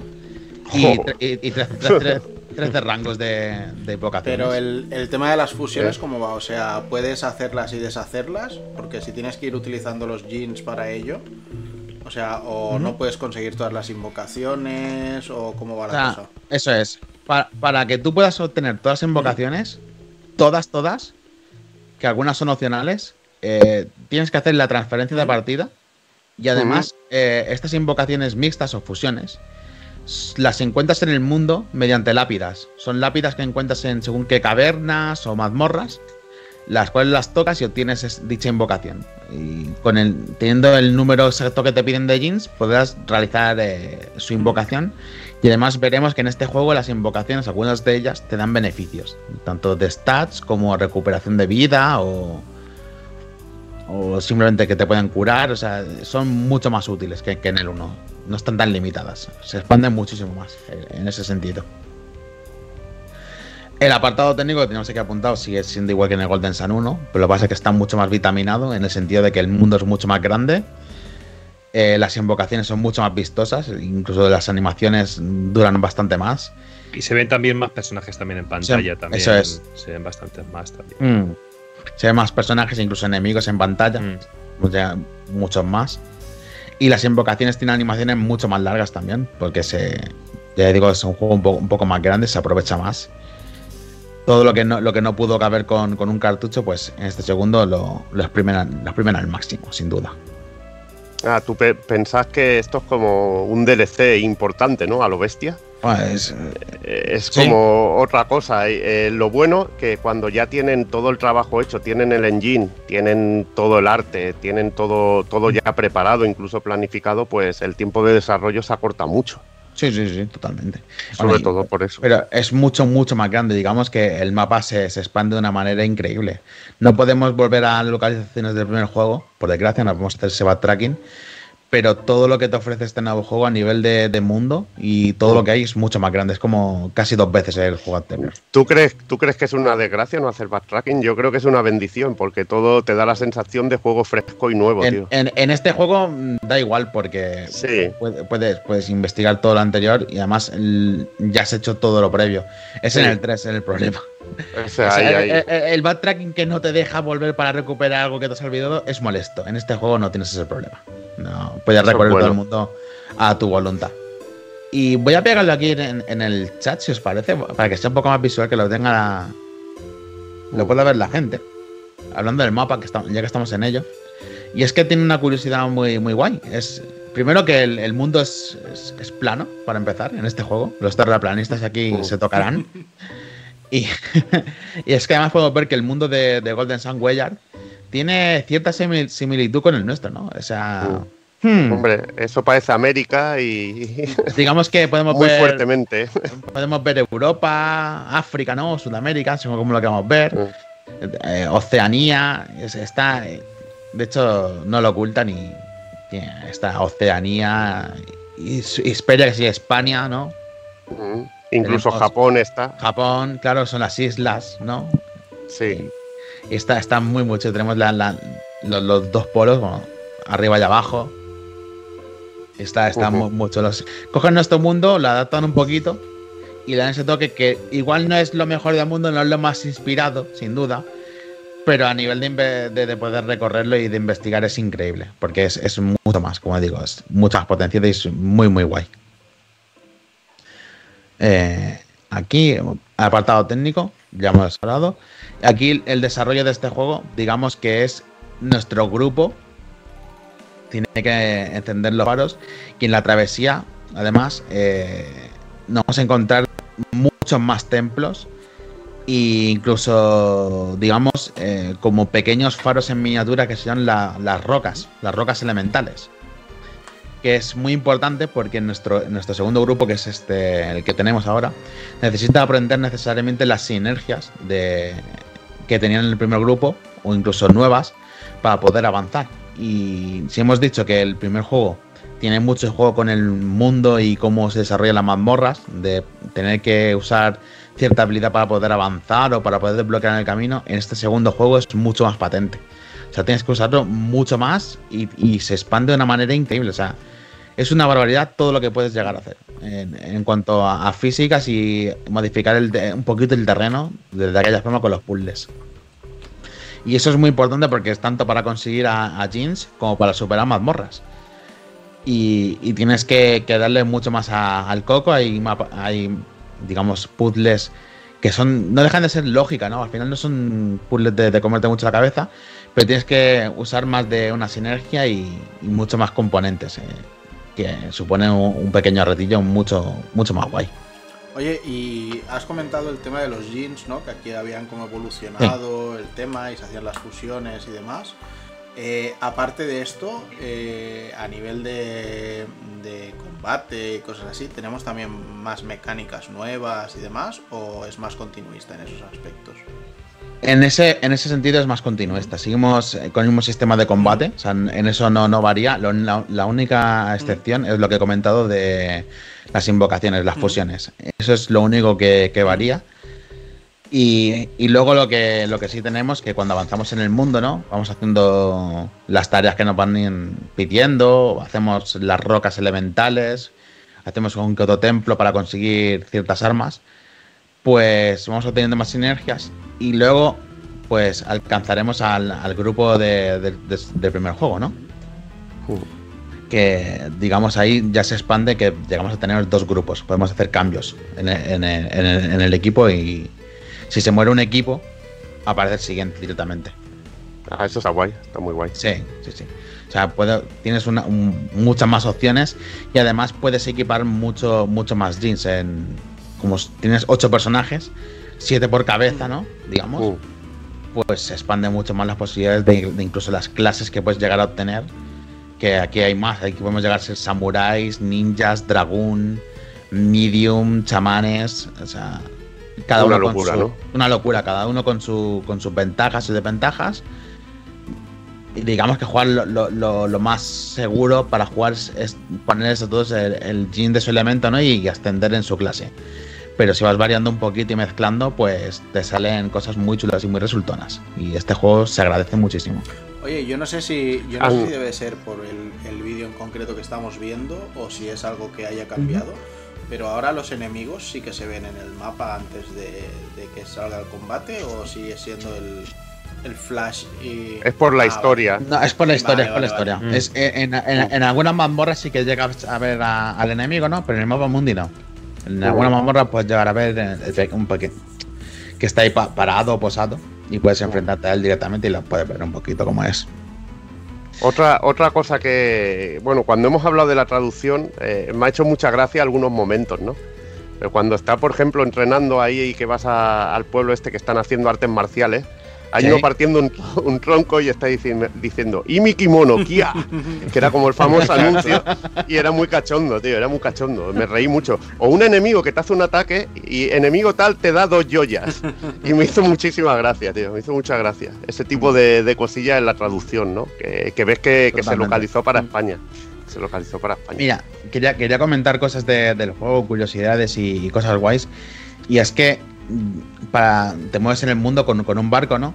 Que más adelante además consigues que tenga, que tenga alas. O sea, haces que puedas recorrer todo el mundo de una forma mucho más fácil y, y dinámica, porque te puedes meter con el barco en, en el terreno en el que vas caminando. O sea, eso es muy chulo, un barco volador. Me suena un poco eso de otros juegos. Suena un Sí, poco. sí, ¿eh? un poquito, ¿no? Y, y antes hemos hablado también de, de lo que es Lemuria, que es Pierce es un personaje importante que está relacionado con, con Tolby, que he hablado con- de ese personaje de, de Tolby, el, alcalde Babi de, ese pueblo. Y aquí se te revela en, en Lemuria eh, lo, que es, lo que está ocurriendo en el mundo y cómo era antes de, de que se separase. O sea, te hablan un poquito de la idea de Pangea y de la separación del mundo y de por qué debes encender los faros. Y es que si no encendemos los faros, eh, el mundo se va a ir a tomar por saco. El mundo es plano y se está destruyendo y va a ser consumido por, por el mar. Totalmente. O sea, se va a quedar en nada. Entonces hay que encender los faros porque o desatamos la catástrofe o el mundo por sí solo se va a morir. Esa es la, la gran revelación que te dan en Lemuria. Y por lo que al final dices, pues si vamos a morir, encendemos los faros. Ya que no nos queda otra, habrá que seguir con el cometido. Y eso es lo que vas a llevar tú con el, con el segundo grupo, que pasar es- ese rollo de pasar de enemigos a amigos, que es en base por el gran cometido que hay que, hay que hacer en el mundo. Y, es- está muy mucho. Es- esa revelación que, que te rompe un poco el culo, porque dices, no sabes lo que estás haciendo, pareces un mono con una metralleta todo el rato, que vas como viéndola venir, y aquí es cuando dices, no, aquí hay que hacer las cosas bien y vamos a encender los faros porque hay que hacerlo o esto se va, se va a la mierda, se destruye el mundo. ¿Qué más comentar de este, de este gran juego, de esta segunda parte? Aparte de que el mundo es mucho más grande y tenemos muchas más opciones, tenemos muchas más misiones secundarias. Misiones secundarias, eh, zonas por explorar, islas. Y digamos que como está ambientado en cada región de nuestro mundo, o más o menos como se ve, Mm. digamos que cada zona está tematizada, ¿no? Tenemos la- las islas Fiji o tenemos las islas de Japón, tenemos eh, la zona del faro de, de Júpiter, que sería como, como Hispania, o en todo caso sería como Sudamérica o Norteamérica, juntas además. Y, y tú lo ves muy reflejado además en, en cómo están hechas cada los poblados y, y la gente se, se basa mucho en... Si es una zona tropical, pues toda la gente un poco más con, con Mm. rollo bañador o que está más rodeado de agua. Si es una zona más, más rocosa, pues digamos que la gente va más tapada, hace más frío van más preparadas. Y está muy, muy chulo cómo, cómo, cómo se mezcla todo. Y además personajes que, que hemos conocido del primer juego tienen relevancia en este, en esta segunda parte. Porque digamos que hay unos, por ejemplo, muy fácil, hay, hay una zona que no podemos hacer en el primer juego, se llama Lumpa, que necesitamos una, una sinergia, ¿no? Cuando resolvemos ese, ese lugar, digamos que ese poblado se llama así, Lumpa, porque está basado en, en- en un ladrón caballeroso que, que- que acompañó a, a Babi, que es el alcalde de Tolvi. Pues ese personaje que fundó esa aldea nos lo encontramos en, en Lemuria, porque como allí viven muchos años, él se ha quedado allí a vivir, porque es un, un- un ladrón que viaja por el mundo y se queda allí a vivir. Y nos habla de, de- de su ciudad, de, de su, de su nieto y, y de aquello sigue en pie, sigue vivo y puedes ver esas relaciones muy guays que te traes del primer juego con- para con este segundo. Y cómo se, va atando, se van atando a cabos, la verdad que muy bien. Y, y lo traen todo con, con- con cabeza, no hay nada que vaya a trompicones, está todo como muy muy bien atado, muy bien hilado. E incluso tenemos un personaje en este juego que veremos en la tercera parte de la que no voy a hablar, pero es, es aquí es un crío, es un bebé y en el tercer juego ya es un, un- aparte de un protagonista de nuestro grupo, una persona adulta, el más mayor del grupo, porque lo podemos ver aquí. Y eso está, está muy mucho, son, son referencias y, y cosas que te trae el juego que enriquecen mucho y hacen que sea un juego mucho más grande y, y divertido. Además que aprendes un montón. Eso está muy muy bien. Ya como os he comentado antes, incluso aprendí geografía un poquito con este juego. Porque a, a poco que mires te vas dando cuenta de, de lo que es cada, cada Mm. continente y demás. Y ya os digo que a- aprende, aprendes muchísimo y está la mar de bien. Aparte de eso, tienes un montón de, de secretos y pruebas que vas a ir desarrollando durante, durante el juego, ¿no? Ahí para conseguir ciertas sinergias o, o habilidades tienes que pasar ya no solamente por templos, sino también por, por pruebas, incluso por, por minijuegos. Hay que, que son muy muy chulos y muy divertidos. Eh, tenemos la, la aldea chamán, Mm. por ejemplo, que es eh, en este segundo juego te enfrentas a, uno- a unos indios, unos indios nativos americanos, propiamente dichos, que te retan a, a un- a una prueba de, de contrarreloj. Y, y es llegar a la cima a ver quién llega el primero. Y si tú llegas primero, si tú llegas primero a la, llegas a la cima primero, aparte de que puedes conseguir mejores objetos que ellos de curación y demás, porque vas con lo justo y pelado, cuando los derrotas obtienes una sinergia, ¿no? Y es, esa sinergia es importante para, para el grupo para luego avanzar, que es la del, la del evitar, que es la, la que te va a hacer que, que te puedas pasar el faro, el faro de Júpiter y más adelante, pues el faro de Marte. Digamos que todas las pruebas y todo lo que te va poniendo en el camino Aquí ya no es tan opcional, o sea, necesitas hacerlo para poder avanzar poco a poco y es muy orgánico. Todo lo que vas recorriendo con el mundo. Vas con el barquito, ¿no? Poco a poco. Y vas descubriendo un poblado diferente, nuevo, y dices, uy, ¿esto qué es? Voy a entrar, voy a mirar. Y vas descubriendo cositas. Por ejemplo, hay, hay uno muy, muy guay que se llama Yalam, ¿no? que, que tiene, tiene un rollo, digamos, un rollo de, de- de pequeña canción para aprender, de memorización, ¿no? Que si tú haces ese recorrido con los nenes de- del poblado, lo que te está haciendo el juego es enseñarte el recorrido que vas a necesitar hacer para llegar a Lemuria. Porque si no lo haces bien, no vas a poder acceder nunca porque hay corrientes oceánicas, hay torbellinos. Y ese, ese, pequeño, ese pequeño tramo en el juego te explica cómo se hace. O sea, es muy, muy divertido y además muy original la, la forma en la que traen muchas cosas de cómo te explican la relación de, en el juego, las subhistorias o incluso las, las historias entrelazadas que hay. Lo traen muy, muy bien. Muy bien. Has hablado de los mini, has hablado de los minijuegos y me Sí. he acordado que en el primero hay juego de dados y también hay una tragaperras, tío. Sí, sí, sí, sí. Aquí, aquí Que- que tenemos. cuando compra, cuando compras en las tiendas te dan unos tickets de juego. Mm, totalmente. Y aquí, aquí tenemos algo parecido. eh, incluso se ha hablado antes que en el primer juego hay una fuente en la que tiras una moneda y tienes que en- centrar en el medio, ¿no? Pues tú te das cuenta de dónde viene eso y eso viene de Lemuria, por ejemplo. Y en Lemuria, si acertas en el medio, lo que vas a llevarte de recompensa es una invocación de nivel 5. Muy guay. Que se llama Bien, Eclipse. bien. Es, eh, a- a- cosas que vas- has visto antes se relacionan y se expanden en este juego. Tienen un- una pequeña mecánica extra o una recompensa añadida. Y está muy, muy chulo porque recompensa tu, tu exploración en el primer juego y tu conocimiento un poquito.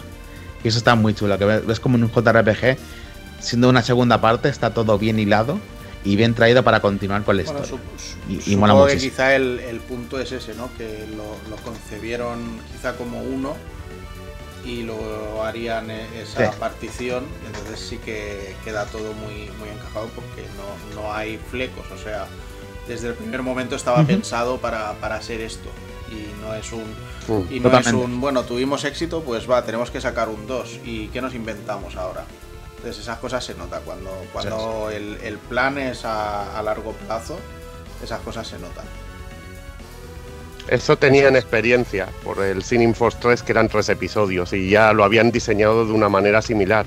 Porque todo lo que tenían ya escrito en una historia y hecho, lo dividieron en, en tres, en tres episodios. Y la verdad que también estaba, funcionaba muy bien. O sea Sí. que ya sabían lo que, lo que hacían. Sí, además aquí tiene ese rollo como ya explicaba antes de transferir los jeans, que es muy importante Mm. para una cosa secundaria que vas a obtener, aparte de potenciarte. No. Eh, eso también tiene sentido en esta segunda parte. Has hecho eso y vas a obtener algo si lo has conseguido. Tras pasar de- desde el primer juego. Si lo has hecho bien. Y, la recompensa, por ejemplo, es, digamos, invocaciones de, del más alto nivel, que son secundarias, digamos, como digamos, eh, mazmorras opcionales de, de endgame, de justo llegas al final del juego y puedes explorar un poquito más porque has obtenido nuevas sinergias. Y si obtienes los 72 jeans, pues digamos que te vas a enfrentar al, al super boss del juego. Y eso mola muchísimo. Y ese es Dulahan. Y, y te va a poner como el Dulahan de las leyendas, el, el- el caballero sin cabeza y, y te va a poner las pilas. ¿Y de qué manera? Y todo eso se, se lleva a cabo poco a poco, explorando, consiguiendo más, más invocaciones de más nivel. Eh, es, es Sleepy Hollow tío es Lo- lo- lo Sleepy Hollow, totalmente. es Sleepy. Hollow puro y totalmente. Es cosas secundarias que poco a poco van afectando a tu Mm. partida y, tiene- y- y tienen sentido mucho más adelante. Y si tú piensas que el, el enemigo final de este juego, que es eh, Dragón, dragón Catástrofe, ¿no? Es un dragón del copón con tres cabezas, ya es difícil, pues es una broma en comparación. Pero una broma total. Joder. Lo que, lo, lo que, lo que te hace, lo que te hacen los super bosses de este juego es, es criminal. Y concretamente Dulahan es el, como dices tú, el Sleepy Hollow. Uf, es terrible. No solamente tiene prioridad en, en ataques y muchos más, tiene incluso prioridad en turnos de hacer tres o cuatro de golpe, sino que además, eh, si te vas con una estrategia de tener ciertos jeans encendidos o apagados, eh, te, los, te los anula. Te rompe la estrategia y te vuelve débil. Así que te puede hacer polvo en un momento. Y tienes que jugar muchísimo con eso. Y está muy, muy Recuerda un chulo. poco a, la mazmorra de Eden en el Final Fantasy VIII, que, bueno, tenías un largo camino para llegar hasta Edén y estaba plagado de dragones rojos de estos que eran lo más top eh, de- del juego. Pero que podías hacértelos bien, pero si en un momento dado llegaba la, la ocasión en que te atacaban por la espalda, o sea, ya te podías olvidar de todo porque te metían tanto cambio de mm, confusión y, y historias que te podías olvidar ya de, de- las horas que llevaras en la mazmorra, eh, por perdidas porque morías directamente. Es totalmente, eso es. Aquí, aquí tienes que ir con un cuidado. Dios mío. Aquí no es tan bestia, simplemente no, no, no vas a ganar. Pero una vez derrotamos a, a este Dulahan, que es durísimo, pues obtenemos la última invocación, que es el copón bendito. Es una, una invocación muy chula. Y es la recompensa final ¿no? de, de haber sido un buen jugador tanto en el primero como en esta segunda parte. Y ya casi casi haber descubierto todo y haber descubierto todo el mundo y todo lo que te todo lo que te aguarda. Sea, es los, los caballeros de la mesa redonda de- del Golden Sun, ¿no? De 7. Totalmente, totalmente. En, en este caso es mucho más limitado, no, no es una animación del copón tan larga, pero es, Bueno, es, es- eso, es una, una Tengo que invocación decir que, es- que tengo hace que, decir que se agradece, ¿eh? porque en el Final 7 ver los caballeros una vez, vale, dos ya era en plan, "Uf, casi que mejor ni lo uso. Es- eh, además, te recompensa cada invocación muy útil porque hace daño, cura y resucita. Lo hace todo. Completito. Sí, sí, sí, sí. Hace, la- hace los deberes de invocación. Hace los deberes, efectivamente. Eso es. Y. ¿Qué más? Podemos comentar así, curiosidades, ¿no? Eh, digamos que este juego no va falto de, de ellas. Y hay, hay unas cuantas, por supuesto. Eh, por ejemplo, en Golden Sun 1, ¿no? Eh, voy a comentar las del 1 y las del 2, ya que estamos. Tenemos, llega- llegamos al final de- del juego, ¿no? Se llama la Libero, la zona, el, el poblado final. Y encontramos un- una torre a medio hacer, que es la torre de Babi, ¿no? Y esa torre que tú ves que tiene una forma muy, muy concreta y muy curiosa, está basada en la torre de Babel. La torre de Babi, la torre de Babel. Y igual que la, torre de Babel, pues no está construida, no se, no se llega a, finalizar. Es como un guiñazo muy, muy descarado y muy claro a la torre de Babel. Y está muy, muy chulo. Un- Una torre que funcionaba en principio para ver más allá del mundo, que no se puede llegar a, a completar porque el faro de Venus no, no lo permite por los temblores. Está muy, muy chulo. Es como la, la tierra no, no te deja. En, en Golden Sun 2, por ejemplo, la ruta de la seda, hay una ruta de la seda que podemos recorrer muy chula para movernos, está basada en la locación de la misma. Está tal cual, ¿no? Es la ruta de la seda, China, Sí. es, muy claro. Originalmente Alex, que es como este enemigo que está todo el rato en un limbo, iba a ser un personaje jugable, jugable o protagonista de nuestro grupo. Iba a estar con nosotros. Pero al final se decidieron que, no iba a ser así. Así que, bueno, está bien. Hacía falta, hacía falta quitarse uno de encima me, parece correcto que se vaya este. Totalmente. No me interesa. Mia originalmente iba a ser quien acompañara a Hans y a Gareth en la escalada del Monte Aleph, pero después de designar el ron a Nadia y a mí la trasladaron a Emil. O sea, Mia iba a ser un- uno de los, protagonistas principales de- del juego al principio. Y es verdad porque además en algunos vídeos puedes llegar a ver como de la beta cómo estaba ella en el grupo, en, en esa zona. Y luego la, la, recon- la, la reposición en otro lugar. Eso me, me parece curioso, pero para que veáis que no estaba todo tan claro al principio. esta, esta ya lo he comentado. En la primera entrega pues, de Golden Sun, Hans no habla y no Uh. tiene diálogos, a excepción de sí o no. Y eso ocurre al contrario con Félix en la segunda parte, ¿no? Que en uno habla y en otro no, y así viceversa, en los dos protagonistas. Bueno, es un poco, es Eh, un poco ¿no? lo, lo sí. que decíamos del, del recurso de intentar meterte a ti. Entonces, bueno, como en el Golden Sun 2 Hans ya no es el protagonista, pues ya se libera. Lo que pasa es mm, tiene que ser quizá chocante, ¿no? El, el después de un juego entero encontrarte con que el personaje tiene una personalidad que no... Que no Sí, que es, no sé. cho- choca, choca más en Hans, porque Félix en el primer juego, como lo ves poco, solamente habla bastante al final del juego y habla poco, o sea, es un ratito. Pero es que en el segundo juego Hans habla un rato largo, habla mucho, porque hay mucho más juego que recorrer Entonces tiene más momentos de, de lucirse y hablar. Y dices, míralo, si era mudo. Y esto está gracioso, sin duda. Mira, otra curiosidad guay es que podemos eh, cambiar el nombre de, de todos los personajes en el juego si hacemos una combinación de, botones. Una vez introducido el nombre de Hans y con el cursor sobre, eh, sobre el end, si pulsamos tres veces Select, podemos cambiar el nombre de Gareth, Iván y Mía en el primer juego. O sea, podemos eh, hacer un pequeño cambio ahí, muy chulo. Lo mismo se puede hacer en el 2. Para renombrarlos en el 2 a todos los personajes, eh, con el botón End al, al final, ¿no? Con el Félix, justo vas a pulsar End, tienes que pulsar arriba, arriba, abajo, arriba, abajo, izquierda, derecha, izquierda, derecha, abajo, derecha, eh, abajo, izquierda y arriba. Y luego pulsar Select. Y podrás cambiar tanto el nombre de Nadia, Sole, Félix y todos los personajes de- del anterior juego. Puedes hacer todo el cambio de, nombres. O sea, es una pequeña curiosidad que ni siquiera te viene en la guía, o sea, en, el manual. Y te tienes que entrar un poquito con, con- guías. Es algo, algo ocultillo y que, que está chulo. Es- eso también ocurre en, en los Final Fantasy, también puedes hacerlo, si no me equivoco. Otra, otra curiosidad guay, y esto está fuera del juego, tiene que ver con un, un anuncio que hubo en su día para el estreno de, de Golden Sun 1 y 2, es que hay, un, hay una invocación en el 3, que es un, un dragón lámpara, ¿no? Y ese, ese dragón lámpara se vio en el, en el vídeo promocional de Golden Sun 1, que es, está en una, en una ópera tocando y de repente todos los violinistas y compositores atacan al bicho que surge de, un pedazo de lamparón ahí con, con sus luces y va a atacarlos. Es, es algo muy, muy cachondo que rescatarán en ese tercer juego que no, no hemos hablado, pero que ya, ya se vio en el. Se, se quería. Se asomó la patita, ¿no? Para, para con el anuncio del primer juego y el segundo. Ok. Oye, eh, nos faltaba también que Bill quería comentar los ilu- eh, ilustradores, ¿no? En, en esta segunda parte. Sí, Sí, señor. sí, sí.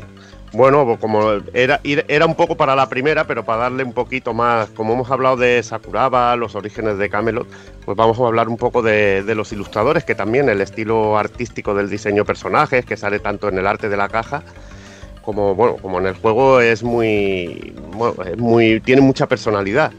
Y bueno, tenemos dos, dos ilustradores principales.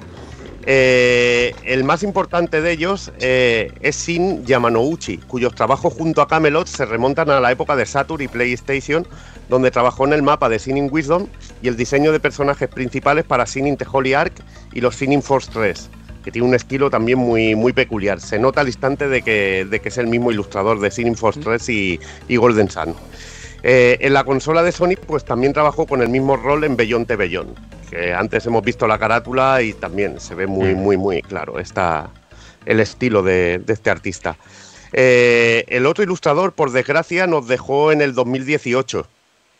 eh, justo cuando había hecho su último trabajo en el diseño de espíritus y monstruos familiares en la serie Shichisei no Subaru. Una serie de estas tipo Sword Art Online, que basa un, bueno, un Ikesai, hablando claramente.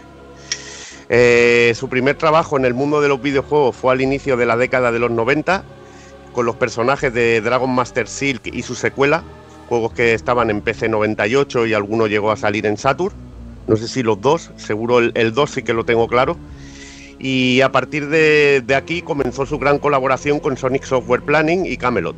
Su peculiar diseño de personajes inun- inundó la saga de Sinning Force en sus entregas para Game Gear y también la entrega de Mega CD, que también hizo el arte, y en Sinning Wisdom, que era esa especie de, de Legend of Zelda, juego de acción de Sinning que es muy chulo, muy, muy sencillito en Saturn, pero una auténtica gozada. Y también trabajó en los Sinning Force 3 para Saturn, encargándose del diseño de monstruos, y, y en este mismo rol trabajó en Golden Sun, que es precisamente algo que a mí no me apasiona, pero se encargó de, de- de los monstruos, de jeans y cositas de estas en, en la versión de Game Boy Advance y de algunas ilustraciones promocionales y de arte en, en la segunda entrega. La verdad que a mí me encanta, me encanta el arte de, de Golden Sun.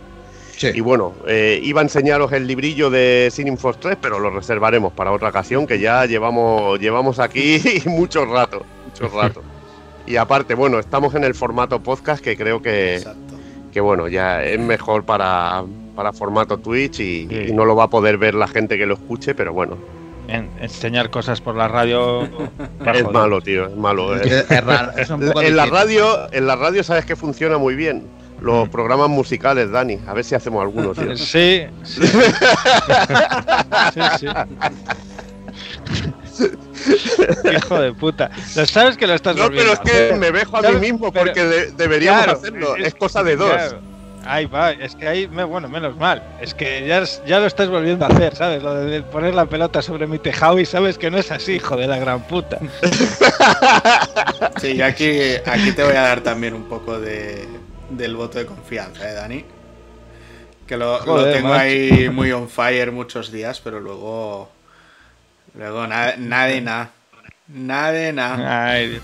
No, tengo muchas historias yo, ¿eh? Tengo No, muchas ya. no, ya. Eh, como una, una de las cosas, uno de los problemas de ser pobre, tío, y de tener que, que dedicar a una cosa que no te llena tanto nueve horas al día, ¿verdad, Dani? Tú lo sabes bien. Efectivamente. Efectivamente, ya tengo, ya tenemos bastante con la vida que nos tocó. la vida, Como a, a hacer podcast musicales, ¿sabes? Venga, anima. ya te digo. Venga, va. Venga, pues no sé si queréis comentar alguna cosita más que se os haya quedado en el tintero sobre la saga. O yo os voy dando boleto rápido y cierro, ¿eh? No, yo creo que hemos comentado lo más importante. Y hemos hablado de, de su historia, de su mundo, de sus creadores, yo creo. Y yo, con que a la gente le pique un poco la curiosidad y tenga ganas de darle a esta gran aventura, me doy más que, de que satisfecho y mi trabajo está hecho, sin duda. Bueno, y hablando de tu trabajo, ¿qué tal? ¿Cómo te ha ido la experiencia? Eh, así, prepararte tu primer retro. Ha sido, ha sido curioso, guay, la verdad, porque digamos que es, son dos juegos que tengo muy en la memoria siempre, porque los he jugado muchísimo. Pero claro, una cosa es jugar y otra es saber quién hace estas cosas, ¿no? Y, y te pones a investigar y descubres cosas que ya sabes, por ejemplo, el Motoi Sakuraba lo tenía muy en la mano, sé, sé, sé que hacía la música, ¿no? Lo conocía. Pero por ejemplo, yo no conocía a los diseñadores de, de, de arte, ¿no? Nunca me dio por buscar quién es el artista. Entonces he descubierto quiénes son los artistas. Y eso mola mucho porque te enri- enriquece mucho también. O sea, te expanden mucho el- la sabiduría que tienes tú de, de- de tu juego y quién está detrás. Y eso te lleva a descubrir otros juegos, como por ejemplo los Shining, Shining Force, que me, me ha picado la curiosidad por ver todo lo que había detrás antes, o el billón de billón. Como, como juegues a Signing Force, eh, Signing Force es muchísimo mejor que Bellón de Bellón, ¿eh? Recomendadísimo que te jueguen los dos de, de Mega y el CD, tío. Que es un remake de los Gaiden Me- de, de Me, Genjara. me ¿eh? lo, Sí. me lo dijiste y lo, lo tengo, lo tengo- No, no, apuntado. es que además te va a violar la mente. Vas a decir, estoy como en Golden Sun, tío. Pero con Y- juego de estrategia. Y, y te tengo, tengo, tengo que darle más, me molan. Y, Y el Shining- 3, y el 3, el 3, ¿eh? Que el 3 es el que me es un- dijiste sobre el todo. 3 es una puta burrada, el 3, tío. que, que está dividido, me, me dijiste que me lo apuntase muy fuerte. Es el- me, lo, me lo quiero jugar de los primeros. Y ese es, el descubrimiento de, de muchas más cosas y el poner tu, tu granito en algo que te apasiona y te gusta. O sea, ha, sido, ha sido increíble la experiencia. Muy guay. El, el- ¿Qué el opináis? juego ¿Le quitamos la chaqueta de Prospect y le damos ya una con parche o qué? Ya se la ha ganado. Sí, ¿no? Hombre, sí, por sí. supuesto. Sí, sí, claro. Solo con, bueno, ya se la había ganado con tener que aguantarme, sobre todo a mí. o sea. Bueno, ahora, Bueno, Pero ahora- es todo, es todo envidia, envidia cochina por su juventud. ahora el cambio, ahora el cambio de nivel implica que Evil se podrá meter más contigo, ¿eh? Ya no, Claro, También ya no tendrá el freno. Hay carta blanca. Claro, claro. Eh, también, también envidio, también envidio su virginidad, eh, tío. O sea que.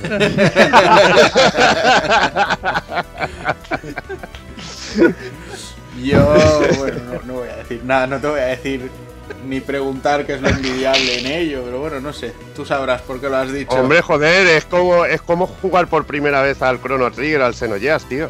Es descubrir un mundo nuevo, tío. Lo que, lo que hay que aguantar. Me cago Dios. Bueno, bueno. Pues nada, va, si queréis, mm, si alguno queréis darme alguna conclusión con Golden Sun, os la acepto y si no paso a despedirme ya de vosotros. Y así intentamos cerrar el hito de no llegar a las tres horas. Bueno, quedan nueve minutos. Por eh, eso, por, te por eso te digo. que, que aún con la despedida nos ponemos en cuatro horas. Sí, sí, sí. sí. Bueno, pues va, como veo que no. que creo que ya habéis dicho todo lo que queríais decir de Golden Sun, voy a empezar a, a despedirme de todos vosotros. Así que. va, empiezo por el cumpleañeros, Daniel Sun. Mm, Pues nada, tío. Un placer pasar las últimas horas del día de mi cumpleaños aquí también rodeado. Pero ahora, ahora vas a comerte Y- una buena tarta o y- qué? No, no, no, no. Mañana, mañana. Mañana. Ahora, ahora voy a bajar al pilón, pero mañana, mañana sí. Mañana le manejo. Mañana manejo tarta. Yo es que voy con retraso hasta para celebrar el cumple, tío. ¿Sabes? O sea, como mañana es el día operativo con todo el mundo por ahí libre, pues mañana, mañana haremos la soplación oficial. Yo te llamo Y- mañana, ¿eh? Para hacerlo con Muy bien. retraso, tío. Ya sabes que te Muy bien. hubiera llamado hoy, pero es que tengo que darte el homenaje doble, tío. Claro, tío, como tiene que ser. Si yo lo espero, o sea, sabes, sabes que te voy a contestar y, y te va a caer eh, el agradecimiento a, mi, a tu felicitación con el retraso, con el mismo entusiasmo, ¿sabes? Como si fuera el día del cumple, porque vamos en sintonía de retraso, ¿sabes? En plan, en Sí, plan sí, hostia, sí. gracias, no me acordaba. Claro, tío, es verdad, joder, por el cumple, muy bien, Evil, es No, verdad que me habías Si somos, somos como los cazafantasmas que dicen no cruces los rayos. Si, si Daniel San y yo cruzamos una neurona, se acaba el mundo, tío. Claro, uff, Dios, chaval, agujero negro. Agujero negro de por vida, tío. Eh, pues eso, que un auténtico placer estar aquí con, con todo el mundo, con vosotros y, y estar charlando de un juego que eh, yo generalmente suelo tener tiempo para hacer el ejercicio de, de catarlo un poco, aunque sea por encima y tal, siempre que preparamos algún programa. Y, y este tirado de memoria y tengo que decir que me va fatal, tío, ¿sabes? Mientras iba hablando Sound, sí que me iba refrescando un montón, me iba acordando de detalles, de rollos de la historia y de movidas de cómo se jugaba y tal, pero mm, pero guau, tío. Eh, decían ahí por el chat que nos hacía que nos hacía viejos el cabrón y, he tenido la sensación completamente, tío, ¿sabes? No, no por mirar el año del juego, sino por el rollo de decir, madre mía, chaval, la de juegos que me, que me habré zumbado por delante de este, ¿sabes? Y, y de, de esos que no los revisitas y hay movidas que se te quedan de los juegos y hay rollos que no. Y, buah, tío, que te intentas acordar y no eres capaz y dices, joder, eh, ya, ya, ya llovió, ya. Ya, ya, ya, ya. Pero bueno, una auténtica maravilla, tío. Siempre es buena una excusa cojonuda para, para refrescar la memoria.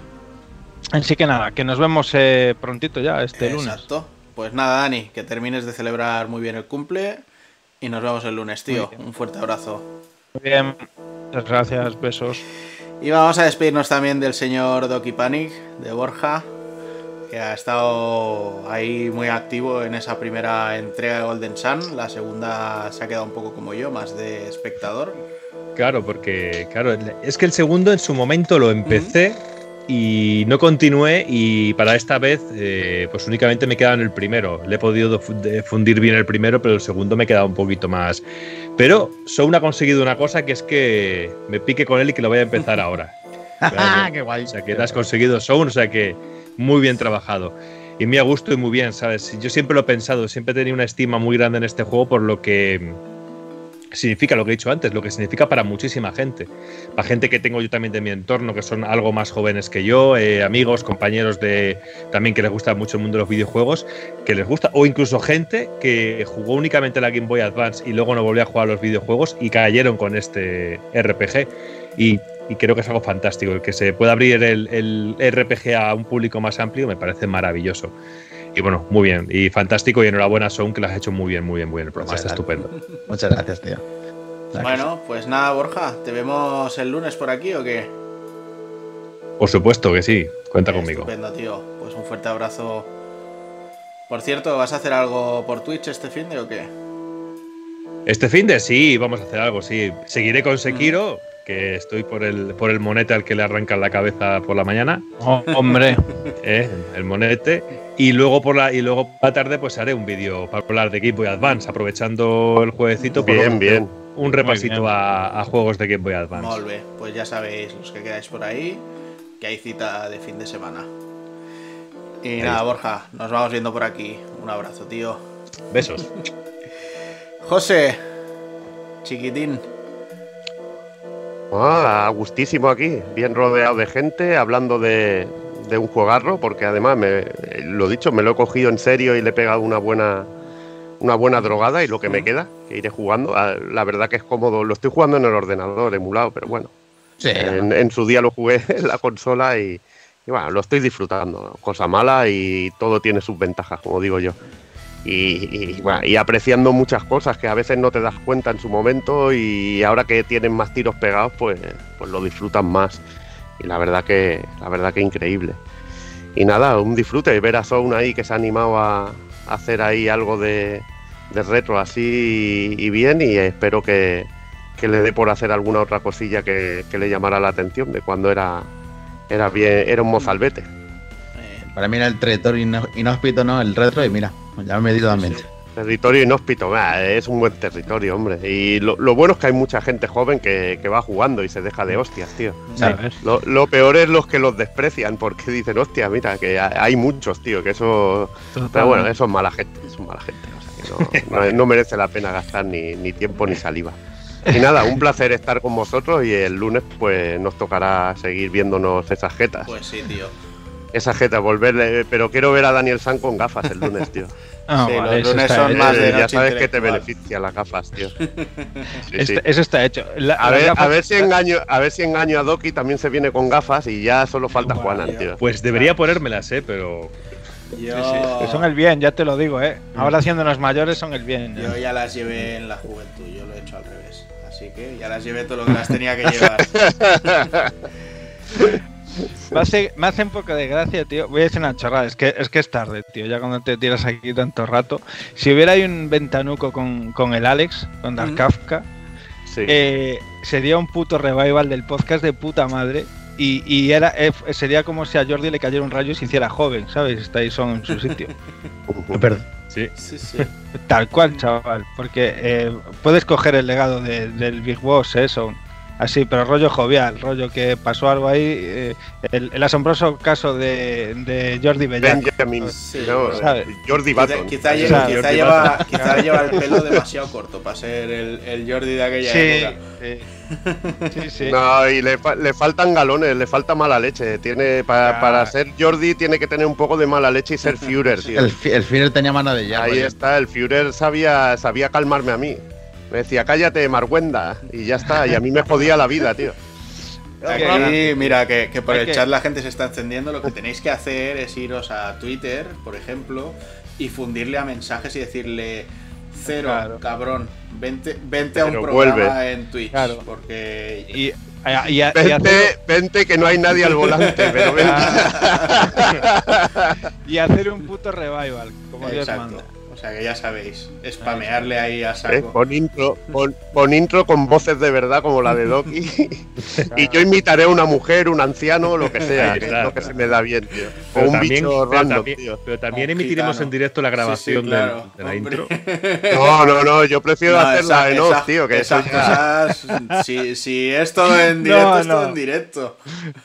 Claro, Claro, o, se, o- claro. o se guarda, o se guarda como un extra para los suscriptores también, puede ¿Eh? ser. También, también. Ahora sí, sonido de caballo, ojo en la mesa. También. Ver la cara débil haciendo la voz de una mujer. con los dos cocos, ¿no? con los dos cocos. Claro, porque antes lo hacíamos, antes lo hacíamos y no nos veíamos las caras, claro, pero es que Claro, es que ahora, tío, da pa' paja de lux eso, ¿eh? De, encenderme de una eh. vela, encenderme una vela, ponerme allí la caja de... Kleenex, tranquilo. Que Oh. empezamos por eso, empezamos por eso y el canal se convierte en cuatro o cinco cámaras con piscina y montaditos en plátanos, en plátanos hinchables y mierdas así, tío. Madre mía, chaval. Acaba, acaba así. Y acabará con Optimus con su sueño húmedo que es ver a Mia Califa en el, En el programa. en el pulpo frito TV. Bueno, Me cago en la puta. En fin, José. En fin. Que no te canses mucho. Venga, Ahora, venga. Cuando cortemos, os asalto para ver qué los- es lo que nos toca. Que defiendas bien esa posición con el Background Story. Aunque te digo una cosa, después de haber tocado cositas en portátil Nintendo y viendo en tu foto ese Castlevania, a mí me nace un Order of Ecclesia, por ejemplo, ¿eh? yo lo dejo ahí. Entonces, luego, luego, Oh, oh. luego dialogamos a ver qué es eso de Taito, qué es eso de Bagran. Veremos, veremos a ver qué sale. ¿Eh? A mí también, a mí me pondría muy tontorrón hacer dataeas, ¿eh? Bueno, a ti te pone tontorrón todo, hombre. Ya, ya, pero es que me molaría también. Y habría ahí buena mandanga también para Bueno, hacer. pues ahora, ahora hablamos, va. Venga, José, un abrazo, tío.